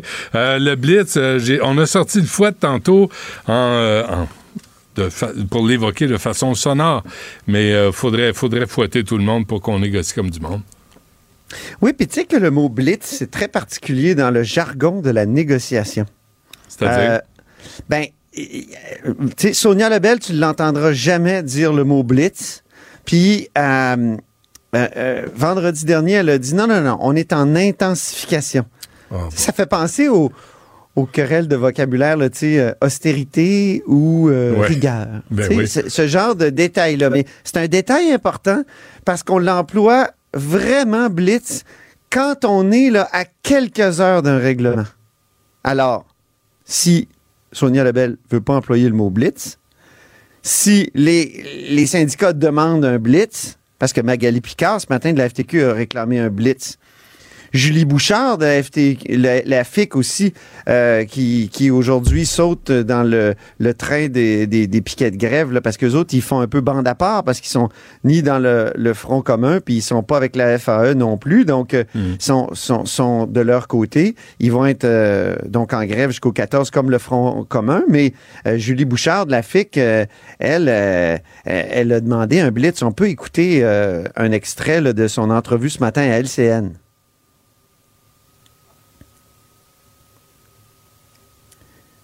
Oui, euh, on avait un Mais extrait. c'est là où la lenteur Hmm. prend tout l'espace et c'est ça qui est triste puisque oui, on est dans une négociation plus intense que ce qu'on a connu dans les dernières semaines, mais on n'est pas encore dans un blitz. Et c'est là où on devrait être à ce moment précis de la négociation. Donc, un blitz, ça serait comme une cloche de, de verre, là, sur lesquels les négociateurs se retrouveraient, dans, dans lesquels les négociateurs se retrouveraient. Puis là, il n'y aurait plus de communication avec euh, le public et c'est vraiment pas le cas actuellement. La FAE a, un point- a fait un point de presse euh, à 11 heures. La FAE est vraiment en colère. Euh, elle dit que le gouvernement a floué la population. C'est quelque chose. Elle a dit que la fin de la grève générale euh, illimitée cette semaine semble très peu probable. Euh, elle a parlé d'une fin de semaine difficile et décevante. Euh, ça va aller à 2024, là, comme c'est là. Je te dis, on n'est pas là pour que ça s'abrasse, on est là pour que ça se règle. Donc, elle faisait référence aux propos de François Legault la semaine passée qui a dit ça va brasser. Selon mes informations, ce qu'on m'a expliqué, c'est que les gens de la FAE sont déçus d'avoir bougé sur un élément de flexibilité. Qu'est-ce que ça peut être exactement? J'ai pas réussi à le savoir et pas avoir obtenu tout ce qu'ils demandaient en retour. Mais, tu sais, on est dans une négociation. Euh, c'est un peu normal. Là. Et, ce que j'ai compris aussi, c'est que euh, le gouvernement trouve là, que, que, que, les syndicats en demandent encore beaucoup trop. Eux autres, ils ont affaire de, de régler en mettant 9 milliards de plus sur la table. C'est quelque chose. Quand 9 même, milliards hein? récurrents. Ben oui. Puis là, les, les, si on écoutait les syndicats, ça serait 6 milliards de plus, donc 15 au total par année. Par année. Alors, ils sont encore loin, là. Hum, hum, hum. Ils sont encore très loin. Donc, euh, il y a le seul aspect encourageant, c'est qu'il y a une chose que la FIC avait pas dit depuis euh, quelques semaines, c'est qu'ils veulent régler avant la fin de 2023. Sans rien écarter, mais c'est parce que moi, ce qu'on me disait du côté gouvernemental, c'est que Ouais. la FIC, là, Hmm. leur avez-vous posé la question à la FIC s'ils veulent régler avant les fêtes ou avant la fin de 2023? Hum. Et, et- et c'est vrai que quand on posait la question la semaine passée, il disait Ah, euh, ben là, euh, pas nécessairement, tu sais. Eh, eh, là, oui. Euh, Aujourd'hui, oui. Donc, Est-ce que le gouvernement négocie de mauvaise foi, Antoine? je sais pas. Je- je- c'est tellement difficile, je trouve, de, de suivre cette Ils n'ont négociation. pas négocié en fin de semaine, là. Ben, on m'a dit que tous les canaux sont ouverts. Oh, je suis tanné de ces niaiseries-là. Ouais. Sacramouille. Parfois, il y a des arrêter. discussions qui se tiennent hors des tables. Donc, ça se parle pas uniquement aux tables. Ça se parle aux chaises? Je Ça, se sais parle- pas. ça se parle au canapé? Parlez-vous où vous voulez, on s'en sac, mais réglez ça. On s'en sac, On veut que les parlez-vous enfants- debout, assis? Ouais, c'est ça, au coucher, sur le sur la tête, c'est pas grave. Sur une couille. Ah ouais, sur une gosse. Faites ce que vous voulez, mais parlez-vous. Et que les enfants puissent retourner à l'école. Ça n'a pas de sens. C'est insensé. au moins dans les quelques jours qui restent, oui. Parce que les enfants, ils sont affectés. Là. Moi, j'ai même des enfants, des collègues ici là, qui, m- dont, dont on me parlait. Euh, parce qu'il y a des enfants qui sont contents. Là. Il y a- il y a- moi, j'ai- des amis qui m'ont dit Ah, ils font du ski toute la journée. Tu sais, il a fait beau la semaine passée, c'était Ouais, formidable. ouais. Attends-les Il a- Donc, il y en a qui, il y en a qui aiment pas trop l'école, ils aiment leurs amis, ils aiment pas trop l'école, ils sont contents. Mais il y en a qui sont vraiment déprimés. Puis j'ai un collègue qui m'a carrément dit euh, Moi, euh, mes enfants sont, sont déprimés parce que je leur avais dit du temps de la pandémie que ça serait pas long. Puis là, je leur ai dit, ben non, ils vont régler, inquiétez-vous pas, ça va se régler cette affaire-là, parce qu'ils s'ennuient de l'école, ils s'ennuient de leurs amis, ils s'ennuient de tout. Puis là, ils disent, ah non, on te croit pas, là. La pandémie, tu nous as dit que ça serait court Ouais, aussi. ouais. Aux examens du ministère, là, euh, s'ils font du ski, euh, ça, ça changera rien. Euh, ils vont avoir des mauvaises surprises. Parce qu'ils vont le couler, l'examen du ministère. Ben, exactement. Puis ça se peut qu'ils redoublent. Ça, peut-être pas, probablement pas. On fait plus Pendant ce temps-là, ils apprennent, ils apprennent rien, là, tu sais. Ils apprennent du ski. Ça a l'air que c'est bien important. Ça, puis ça, puis les tournois de hockey. Je te rappelle, ça, c'est important. Tournoi de hockey, les parents font des caca nerveux. Hein? Pas de tournoi Ouais, de mais hockey. Mais il y a J'ai repensé à ça, j'ai repensé à ta, à- à ta colère de, de vendredi là-dessus, Bon, mais quand même, c'est important le sport.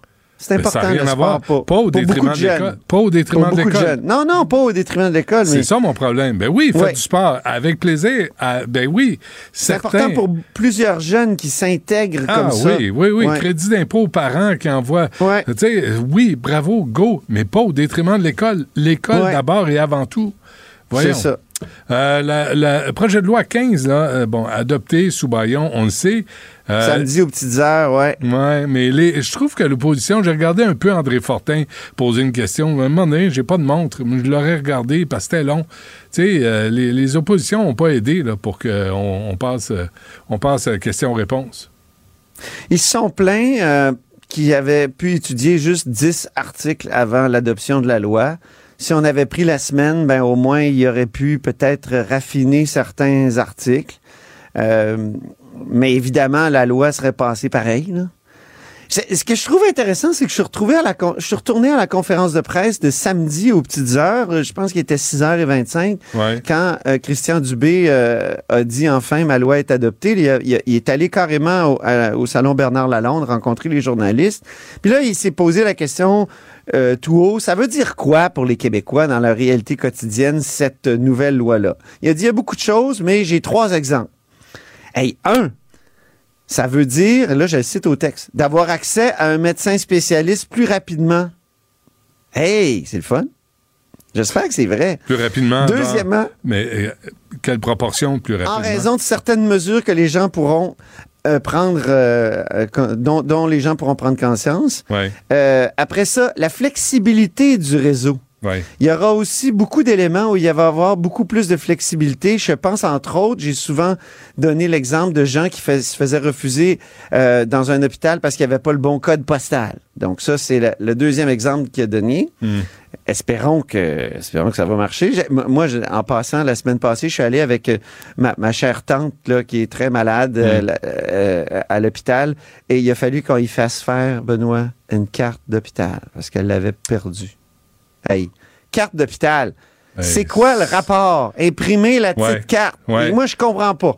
J'espère que ça va disparaître avec Ah, la loi tellement, 15. et- Tellement, t'as tellement raison, Antoine. tellement débile. Là, on a notre carte d'assurance maladie. Là. Ben oui. T'as un permis de conduire. Voulez-vous un test d'urine là, là? Voulez-vous euh, une prise de sang là? Tu sais, je comprends qu'il faut éviter la, la- la fraude, là, mais pourquoi une carte d'hôpital, ça aiderait? là? En tout cas, je Mais il n'y a pas des je- dossiers Santé Québec, ça n'existe pas. Là? On n'a pas euh, rendu Ouais. ça.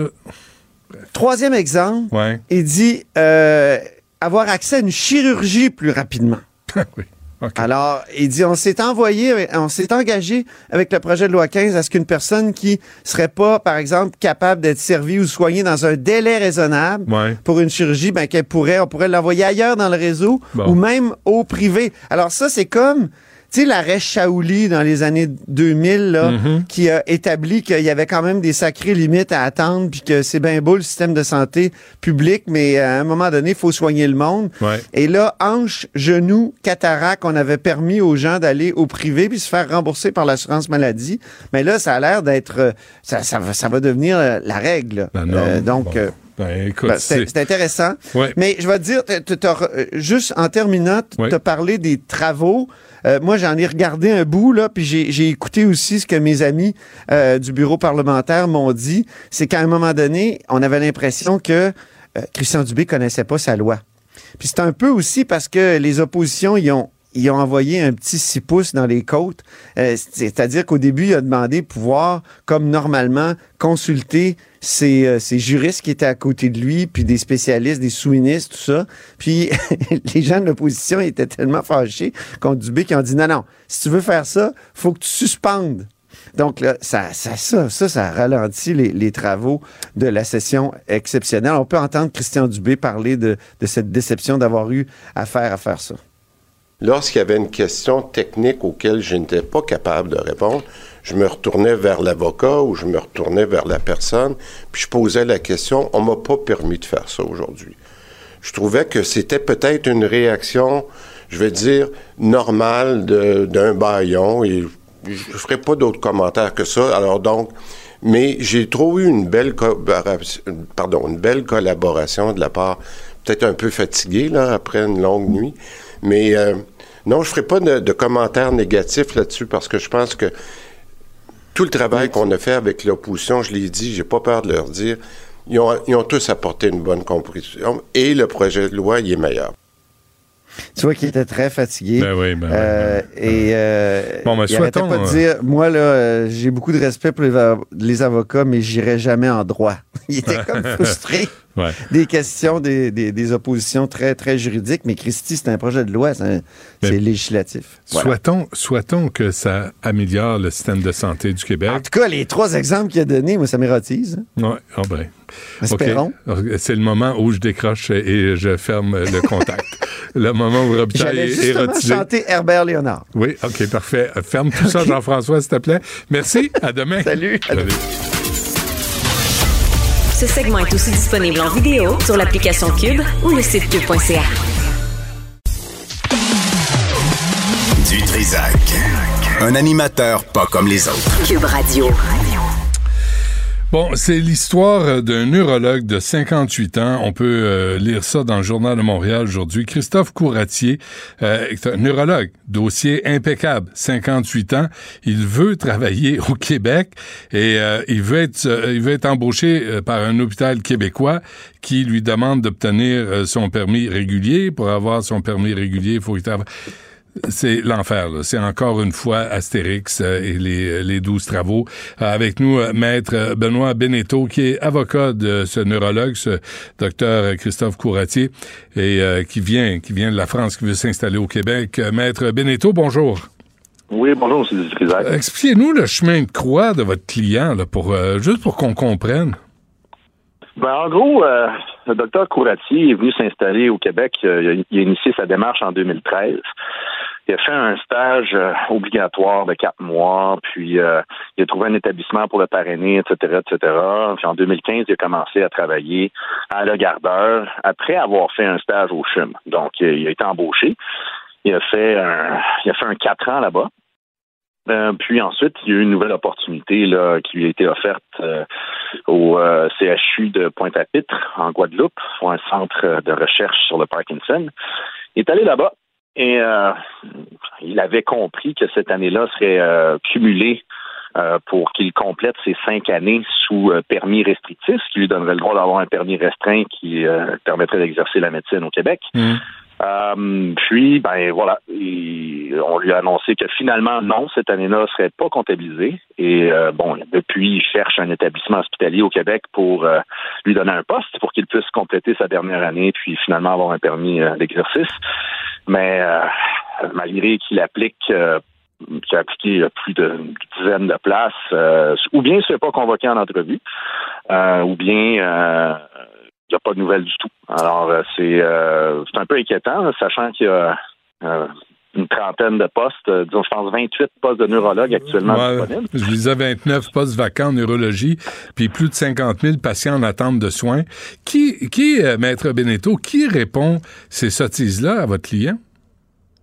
Euh, ben, en fait, euh, étonnamment, ce sont des euh, centres hospitaliers qui affichent des postes disponibles.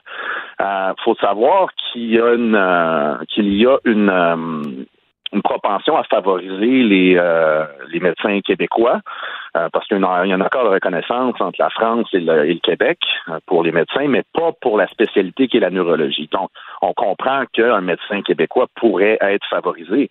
Cependant, ça fait plus de trois ans qu'il y a 25 à 30 postes disponibles hmm. qui ne sont pas comblés par des neurologues ou des médecins québécois. Alors, pour moi, je ne comprends pas ce que les établissements hospitaliers font à ne pas lui offrir l'opportunité. Entre autres, j'ai un poste, euh, je pense que c'était en Gaspésie, on disait quelque chose comme bon, ben écoute, c'est juste un an, on a peur qu'après un an, il s'en aille, etc. J'ai trouvé ça un peu bizarre compte tenu qu'en un an, un médecin un neurologue peut traiter 3000 patients ou au moins en voir 3000, c'est mieux que zéro. Puis en plus, ben même les médecins euh, qui ont leur permis de plein exercice au Québec, on peut pas les fidéliser euh, à Gitam. C'est, toujours une possibilité qu'ils quittent. Là, il faut préciser, euh, Mike Beneteau, que Dr Couratier a un, dossier impeccable. Il il a pas fui la France parce que c'était une crapule qu'on recherchait par, Interpol. C'est un homme honnête qui vient qui veut venir travailler au Québec. Et là, la, la corporation des médecins, pas le collège des médecins, mais la corporation des médecins lui met des dans les roues. On, ne lui permet pas de travailler. Je ne comprends pas ce qui se passe au Québec. Euh, je, ne le comprends pas non plus, d'autant plus que bon, on a vu d'autres cas de, médecins qui venaient s'installer au Québec. Puis pour dire, c'est non seulement pas un voyou, c'est quelqu'un qui a un dossier impeccable, c'est quelqu'un qui a été embauché déjà pendant quatre ans au Québec, qui a travaillé dans un, dans un centre hospitalier à la Gardeur, et c'est quelqu'un en plus qui est résident permanent. Donc, tout ce qui manque, tout ce qui manque en ce moment, c'est qu'un établissement hospitalier dise on va parrainer le docteur Couratier. Euh, puis euh, il va pouvoir faire son année puis être médecin et puis il va pouvoir avoir des patients. Ben euh, puis c'est puis en plus c'est qu'il y a un paquet de lettres de recommandation dans son dossier professionnel qui viennent de médecins du Québec. Il y a des cliniques privées qui sont prêtes à l'embaucher, qui attendent juste qu'il soit un médecin au Québec pour le faire. Alors c'est certainement pas ses aptitudes ou sa qualité de caractère qui sont en cause ici. Là. OK, j'ai une question niaiseuse pour vous, euh, Maître Beneteau. Euh, pourquoi il a retenu vos services? Ben, en fait, c'est qu'il a besoin, il a besoin de s'y retrouver là-dedans. Euh, puis, euh, lui, il travaille comme médecin en ce moment. Il veut dire, il n'a pas arrêté de pratiquer la médecine. Il est en Guadeloupe, il est très occupé. Puis il a besoin de quelqu'un pour faire le pont avec lui ici. Euh, puis aussi, ben c'est, il cherchait une solution. Il, il, est mal pris. Il dit, ben là, il n'y a personne qui m'embauche. J'ai été embauché. Je veux avoir un permis. Le collège des médecins me dit, ben écoute, ton année euh, passée outre-mer ne sera pas reconnue. Non seulement elle ne sera pas reconnue, mais tu risques de perdre les quatre années que tu as accumulées. Ça, c'est quelque chose qu'on a réglé, mais quand même, ça a été. Euh, ah, ils vous ont menacé. Ils l'ont menacé. Mais OK, nous, on a invité le, collège des médecins, euh, mais on refuse de s'expliquer. Comment vous expliquez ça, vous, euh, de, votre point de vue?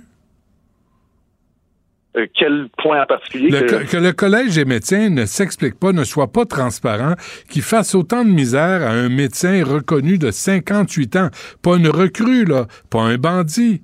Comment vous expliquez le comportement du collège des médecins dans ce dossier-là? Ben, en fait, euh, le Collège des médecins euh, a offert quand même une collaboration et un ajustement euh, aux, critères d'admission d'un permis restrictif à un permis de plein exercice. Mais le collège dit c'est pas nous qui embauchons les, les médecins, les neurologues, ce sont les centres hospitaliers. C'est avec eux qu'il faut voir. Alors, ben, il vient pas d'un pays du tiers-monde, là, monsieur le, le, le, le docteur Couratier. Il me semble qu'on devrait reconnaître son expertise. Ben, à mon sens, elle devrait être reconnue effectivement, mais il y a un mécanisme qui est en place au Québec qui a été suivi par le docteur Courati jusqu'à aujourd'hui. Mais là, ce qu'on lui dit, c'est écoute, la règle, c'est que ça te prend cinq ans. Alors, peu importe que tu en aies, que tu cumules 20, 20 euh, belles années de carrière euh, en France, que tu sois actif en recherche, en traitement de patients en Guadeloupe, aujourd'hui, que tu aies été actif pendant quatre ans au Québec, on peut pas passer outre l'exigence que ça te prend une année. Oh my God. À qui ça profite, ça? C'est quoi? C'est la, la, bureaucratie à son meilleur? Il y a quelqu'un qui en tire des profits? Comment vous expliquez ça? Ben, en fait, c'est certainement pas les 55 000 patients qui sont en attente d'un neurologue qui en profite. Non, monsieur. Mais ce qui est certain, c'est que quelque part, puis moi, je, je veux pas non plus verser dans les, suppositions et euh, mm-hmm. euh, la, spéculation, mais euh, quand on a quelqu'un qui est disponible pour alléger le fardeau de patients qui n'ont pas de médecin, qui est non seulement compétent, mais disponible, puis qui s'acharne à se trouver une job, je ne vois pas qui aurait intérêt à mettre un bâton dans des bâtons dans les roues du, docteur Couratier. Puis je veux pas m'imaginer qu'il y en ait parce que j'ai quand même foi que notre système est pas si mauvais que ça, mais deux, trois, deux, trois affaires, Maître Beneteau, avant qu'on se quitte. Là, on vient, on est en pleine réforme du B. Là, là ça, a, ça a passé sous baillon. Il me semble que ça fait partie des priorités, ça, au Québec. Quand tu as des gens compétents qui veulent contribuer à la société québécoise, tu les fais pas suer comme on le fait présentement? Ben, je, suis d'accord avec vous. Puis, euh, le faire suer, c'est une chose. Puis, c'est, je, pourrais comprendre si on avait un voyou, mais on a quelqu'un qui est résident permanent. On a quelqu'un qui a déjà, je me répète, là, mais on a quelqu'un qui a déjà travaillé. On a quelqu'un qui est à quelques mètres de la ligne d'arrivée, puis on lui dit, ben là, non, tu peux plus courir, c'est fini. Alors, euh, en trois ans, là, en trois ans, c'est à peu près 12 000 patients qui auraient pu voir ce, neurologue. C'est incroyable. Et on a fait appel à l'Association des neurologues du Québec, euh, Maître Beneteau, je vous dis ça là, entre nous deux. Là.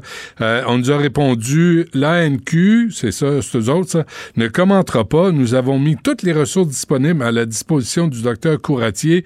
Ce dossier est entre les mains du Collège des médecins. là, le Collège des médecins vous dit, ce dossier est entre les mains des centres hospitaliers les centres hospitaliers vont vous répondre, c'est euh, ce dossier est entre les mains du gestionnaire, des gestionnaires du ministère de la Santé.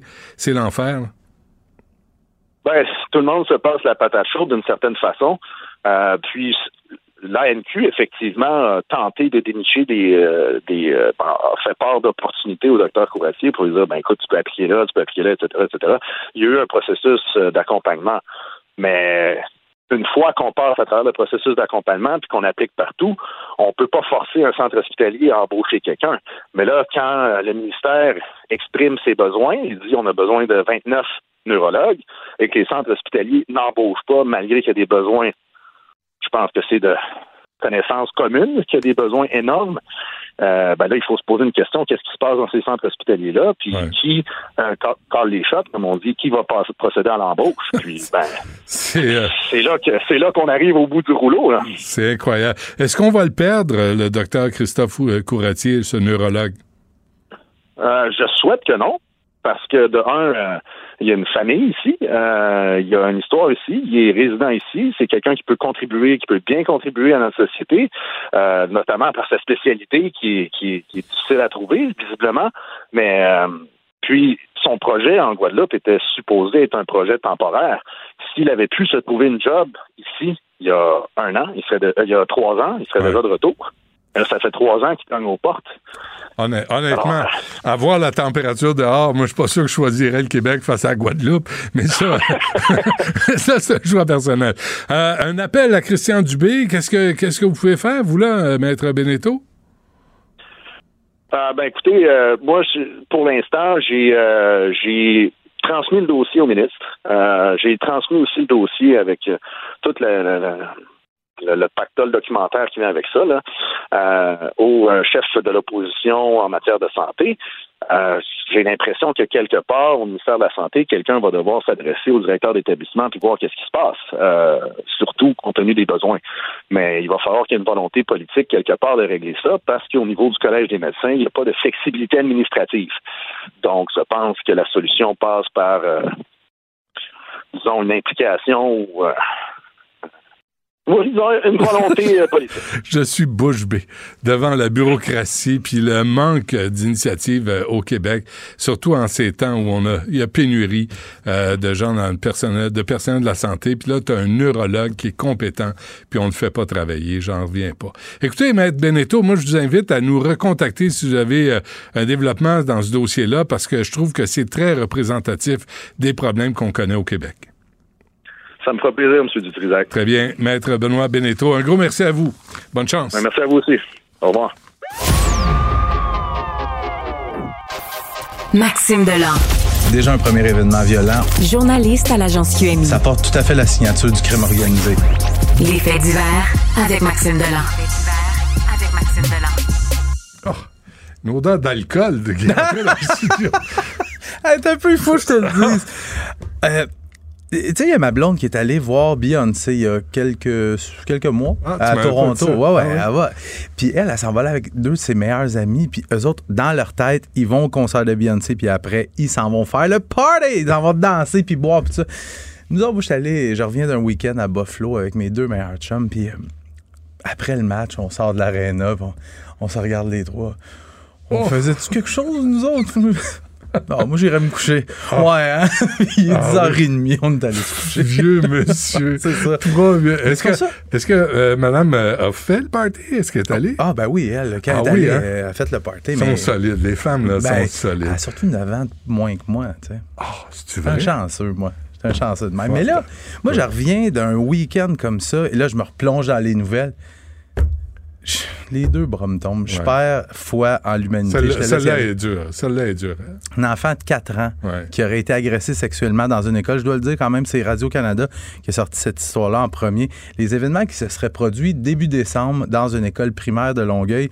En gros, comment que cette histoire-là euh, est venue aux oreilles des policiers, c'est que le 6 décembre, il y a des parents qui accompagnent leur petit bout de 4 ans à l'hôpital Charlemagne pour se faire soigner parce qu'il y a des lésions au niveau du rectum. Je ne veux pas aller dans, détail, mais c'est ça pour bien comprendre pourquoi les parents se disent, écoute, euh, il s'est pas infligé ça par lui-même. Fait qu'évidemment, on avise les policiers, les policiers se rendent à l'école en question. Et ce qu'on comprend, c'est que ça se serait produit dans le service de garde. Donc, soit avant le début des cours ou à la fin de la journée, avant que les parents aient récupéré l'enfant. Donc, il y a des parents, euh, des professeurs, des, des, membres du personnel de la direction qui ont été rencontrés par les policiers. Ce qu'on dit, c'est qu'il n'y a pas d'arrestation pour le moment. Il y a des intervenants psychosociaux qui accompagnent les parents et l'enfant là-dedans. Euh, Est-ce qu'ils sont par groupe? Parce que moi, un petit pit de 4 ans, tu mélanges pas ça avec, euh, tu sais, un sixième année. Hein? Si je me fie au mien, on, on, réunit tous les élèves là, en bas âge qui, les, le parent travaille puis veut aller les chercher. Mais mais la police, la police de Longueuil, je leur ai parlé ce matin, ce qu'ils disent, eux autres, ils sont très frileux, évidemment. Ils me disent, regarde, on est en tout début d'enquête, mais faut pas aller trop vite. Faut pas aller trop vite, là, tu sais, des fois, il y a des vérifications à faire. Hey, t'as toujours bien un petit bout qui a des lésions au rectum, baptême. Tu comprends tout ce que je veux dire?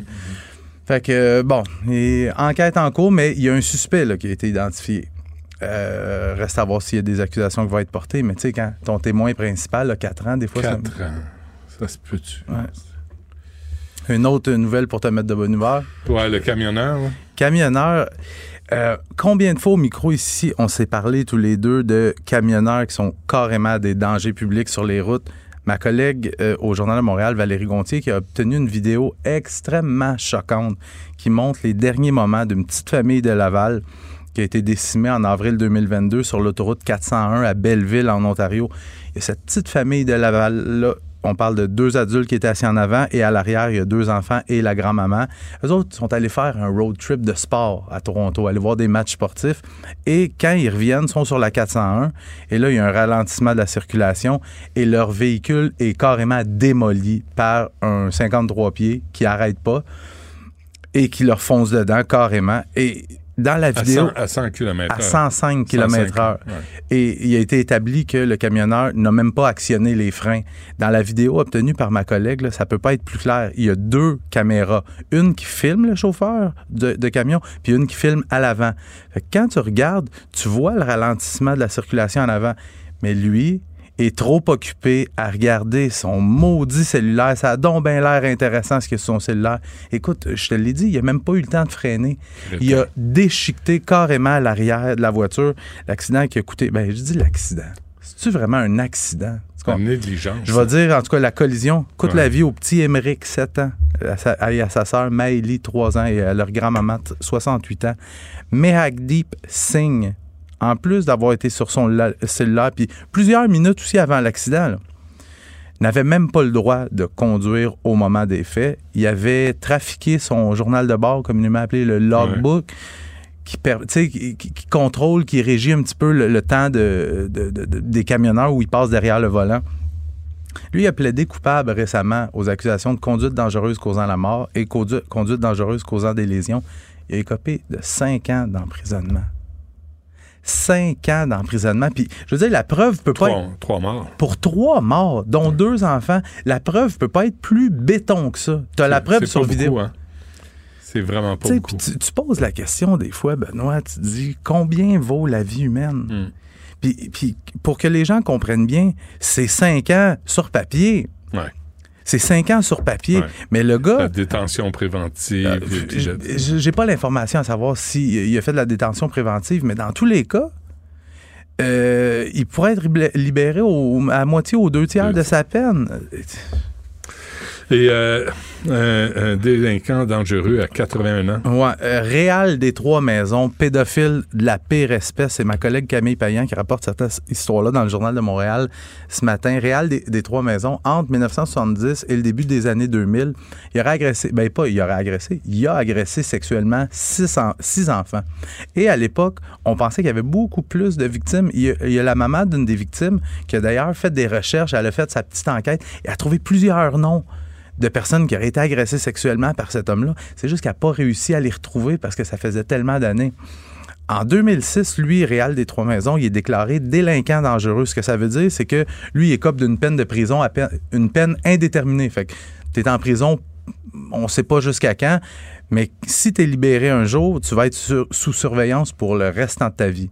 Mais la Cour d'appel renverse la décision. On le condamne plutôt à six ans d'emprisonnement, euh, assorti d'une surveillance de sept ans à sa libération, et on le déclare plutôt délinquant à contrôler.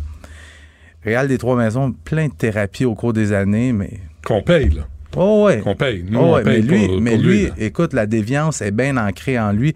Il est arrêté à nouveau en janvier, en juin, euh, juillet, pardon, 2022 pour avoir eu 30 000 fichiers de pornographie juvénile dans son ordinateur. Puis lui, quand les policiers arrivent pour l'arrêter puis saisir son stock, il dit Hey, wow, minute, moi, ce que j'ai dans ma chambre à coucher sur mes ordinateurs, du moment que ça reste dans la chambre, ça me regarde moi. Il y a juste. Voyons donc, les 30 000, les 30 000 photos, là, on, je pense pas que les enfants qui sont là-dessus étaient Des- consentants. Non, c'est ça.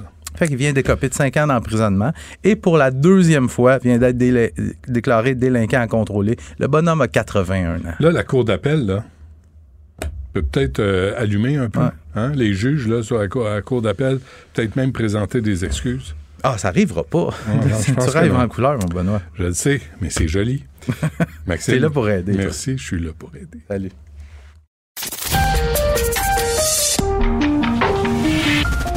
Cabochon. Personne maladroite, imbécile et inutile. Du Trisac. Un pouvoir naturel pour déceler les cabochons. La rencontre du rocher du Trisac. Dans ce cas-ci, est-ce que c'est criminel? Pantoute. Une dualité qui rassemble les idées. Mais non, tu peux pas dire ça. On rembobine cette affaire-là. Non, non, non, non. Prends soin de toi, là. Oui, Hein, tu me protèges. Je le sais. Compte toi-même.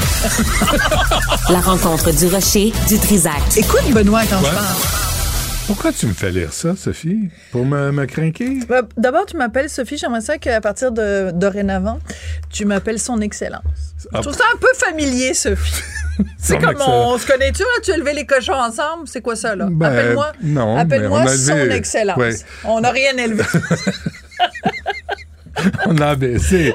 on a abaissé des Ouais, affaires, mais on a élevé, là, non, vraiment. Alors, tu veux te parler de mon ami euh, Mary Simon? Je veux te, de parler de Son Excellence. Mary Simon, donc, euh, gouverneur général du Canada, représentante de la reine, ce qui explique pourquoi elle s'appelle Son Excellence. Fait que Son Excellence, on le sait, quand elle a été nommée, ça avait soulevé un tollé parce que elle parle l'inuktitut, elle parle l'anglais, mais elle ne parle pas un sacré mot de français. Puis là, je reste poli parce que quand même, on est à la radio, puis il y a peut-être des petites oreilles qui écoutent. Et euh, on s'était fait dire euh, par celui qui l'a nommé, donc Justin Trudeau, Hmm. ben c'est comme c'est formidable, elle est autochtone, puis tout ça. Fait que donc, euh, elle parle quand même deux langues, elle est bilingue, puis tout ça. C'est tout. Mais donc, c'était ça la nouvelle définition du Canada. Il y a en effet deux langues officielles. Donc, prenez une des deux langues officielles puis rajoutez une langue autochtone, ça va faire pareil. Donc, le message, et c'est pour ça que ça avait choqué tant de gens à l'époque, le message de Justin Trudeau, c'était le français de que c'est, de, de- de que c'est, c'est pas important de parler français. Mais on nous avait promis à l'époque, rappelle-toi, rappelle-toi, Barbara, il pleuvait sans cesse sur Brest ce jour-là. Il nous avait promis qu'elle apprendrait le français. Ben, elle a appris le français. Donc, il y a un reportage qui va être présenté ce soir à Radio-Canada, Céline Galipo. Mais il y a déjà un texte qui nous annonce ce qu'il y a dans le fameux reportage. solide. Solide. Et là, on apprend plusieurs affaires. Premièrement, ses mots préférés en français, c'est ananas, soleil, neige et chou de Bruxelles. Je sais pas si Harry Doyle, il mange si souvent que ça des choux de Bruxelles, mais il trouve ça charmant. Mon petit chou. Mon petit chou de Bruxelles, ananas, neige, soleil. Sauf que ça fait quand même un petit bout 186 heures de cours de français. Puis sais-tu quoi la bonne nouvelle, Benoît? Hmm. C'est que c'est toi puis moi qui ramassons la facture pour ces cours de français. Puis sais-tu combien ça t'a coûté? Combien? 28 000 piastres. Tu dis ça à l'homme qui a organisé une Ben oui. pétition. Là. Mais c'est pour ça que je t'en parle, Puis Benoît. en plus, c'est sûr que Radio-Canada n'en parlera pas de la pétition. Parce que Radio-Canada est tellement, tellement coincé avec son, sa rétention journalistique. J'ai failli le dire. Mais je m'en suis ça sorti. ah, ça finit par un- Parce que là, un- les enfants sont en grève. Hein? Ils Ouais. sont pas... Ben, Alors, les pa- je- non, les enfants sont pas en sont grève. pas en grève, mais ils Mais ils sont les contre-coups, les dommages collatéraux. Bref, Mais ça pour je- dire que ça a coûté 28 000 Oui. Mais alors, c'est absolument ça, ça hallucinant parce que, donc, après toutes ces heures-là, elle est toujours pas capable de parler français. Alors, la journaliste qui a rencontré Mary Simon, là, on a une belle photo de l'entretien, tu sais, parce que c'est beau quand même là où elle habite, Son Mary Simon, oui. son excellence, elle dit, elle dit la chose suivante. Au début de notre entretien... Attends, je recommence, OK? Parce que c'est ma nouvelle bouche, là. Je, viens- je, je viens de la voir. Prise 2. Ah, bon. Au début de notre entretien, Mary Simon a essayé de répondre à une ou deux questions en français. Mais la nervosité l'a gagné. Je vais devoir recommencer parce que je n'ai jamais fait ça. Je vais devoir recommencer parce que je n'ai jamais fait ça. Juste pour rappeler à tous les petits amis qui nous écoutent là, on est, on vit dans un pays qu'on le veuille ou non, et c'est plus moi dans mon cas que je le veuille pas, plus que je le veuille. On vit dans un pays qui s'appelle le Canada, où il y a deux langues officielles, et la représentante qui est payée plus de 300 000 par année, en plus d'avoir un fonds de pension, en plus de pas avoir à payer son loyer, en plus de tout le reste. D'ailleurs, je vous appelle à signer évidemment la pétition de Benoît à ce sujet. Cette femme-là est même pas capable de répondre à une ou deux questions en français. Elle est même pas capable. Elle dit, je vais devoir recommencer parce que je n'ai jamais fait ça. Fin de la citation. Les petits amis, l'heure est grave. Si jamais vous pensez que vous avez une place dans ce pays-là, j'aimerais ça que vous veniez me l'expliquer en français. Quand vous regardez ça aller, Ouais. c'est mais sérieusement, expliquez-moi si vous êtes un Québécois francophone, si vous êtes un Albertain francophone, si vous êtes un Manitobain francophone, si vous êtes un Ontario francophone, s'il Mm. vous plaît, appelez-moi. On va donner le numéro de Cube Radio. Appelez-nous. C'est quoi le numéro de Cube Radio? Je ne sais pas, ils vont nous le donner. 1 877 8 Ah ben c'est là 827 23 46. Ah ben Je oui, répète. Ou par courriel studio at cube.radio. OK? Écrivez-nous, appelez-moi, expliquez-moi qu'est-ce que vous trouvez à ce pays-là qui se fout de vous, qui se moque de vous. Parce que euh, elle est pas c'est pas n'importe quoi le poste qu'elle occupe là. Cette dame là c'est notre chef d'État. Mm. ça c'est important de le rappeler chef de gouvernement Justin Trudeau chef d'État Mary Simon Mary Simon n'est pas capable de répondre à une ou deux questions en français après 187 heures de cours 28 000 dollars d'argent dépensé et elle a le culot de dire le français est difficile à apprendre Mais l'anglais- attends non non c'est important pas Benoît c'est important, Benoît. Le français est difficile à apprendre. Je parle déjà deux langues. En apprendre une troisième à mon âge, 76 ans, peut être très ardu, mais je suis vraiment engagée à le faire. On s'en fout, Madame Simon. C'est pas ça le problème. C'est pas l'âge que vous avez. C'est que comment ça se fait que Justin Tintin Tintin vous a nommé là, sachant pertinemment que vous le parliez pas le français. T'es de mauvaise foi. C'est le pire FU que Justin Trudeau a fait aux Sophie, francophones. Sophie. Pas juste du Québec, mais du reste du Canada. Tu es de mauvaise foi. Regarde, je l'ai dit tantôt, comment la situation des Premières Nations au Canada Elle s'est améliorée. améliorée depuis l'arrivée de Mary Simon au poste de son Excellence très honorable gouverneur général dépensière comme une princesse. Admets-le. Les choses se sont améliorées. Moins de violence con- conjugale, moins de misère, moins de pauvreté. L'eau potable est apparue tout d'un coup. Partout, partout, partout. Alors, moi, je le dis et je tiens à le dire et le redire, les droits des Autochtones au Canada, c'est un dossier qui me tient à cœur. Je trouve qu'il y a des affaires épouvantables qui se passent à travers ce pays-là. Euh, en ce qui a trait au droit à la dignité des Autochtones, Mm. je ne vois pas en quoi euh, on n'aurait pas pu faire des choses, des gestes concrets pour les Autochtones, autres que nommer Mary Simon, qui, à part le fait qu'elle est autochtone, ne parle pas une des deux langues officielles de ce pays-là. Si t'es pas d'accord puis tu penses que l'Inuktitut devrait être une des deux langues officielles du Canada, il y a aucun problème. Mm. Élit un gouvernement, change les lois, fait des choses. Dans l'état actuel des choses, et depuis quand même une couple de centaines d'années, il y a deux langues officielles. Mais même si elle parlait français, là, son comportement, là, ses dépenses là, démesurées Oui. ne Et c'est un autre change, dossier. change rien pour moi.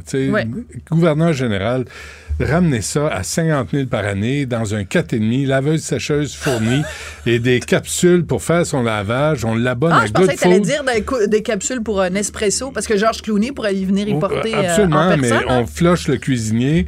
Euh, pas besoin de limousine. On lui donne Mm. des billets pour Uber ou pour des- une compagnie de taxi. On va-tu retrouver la raison? La raison.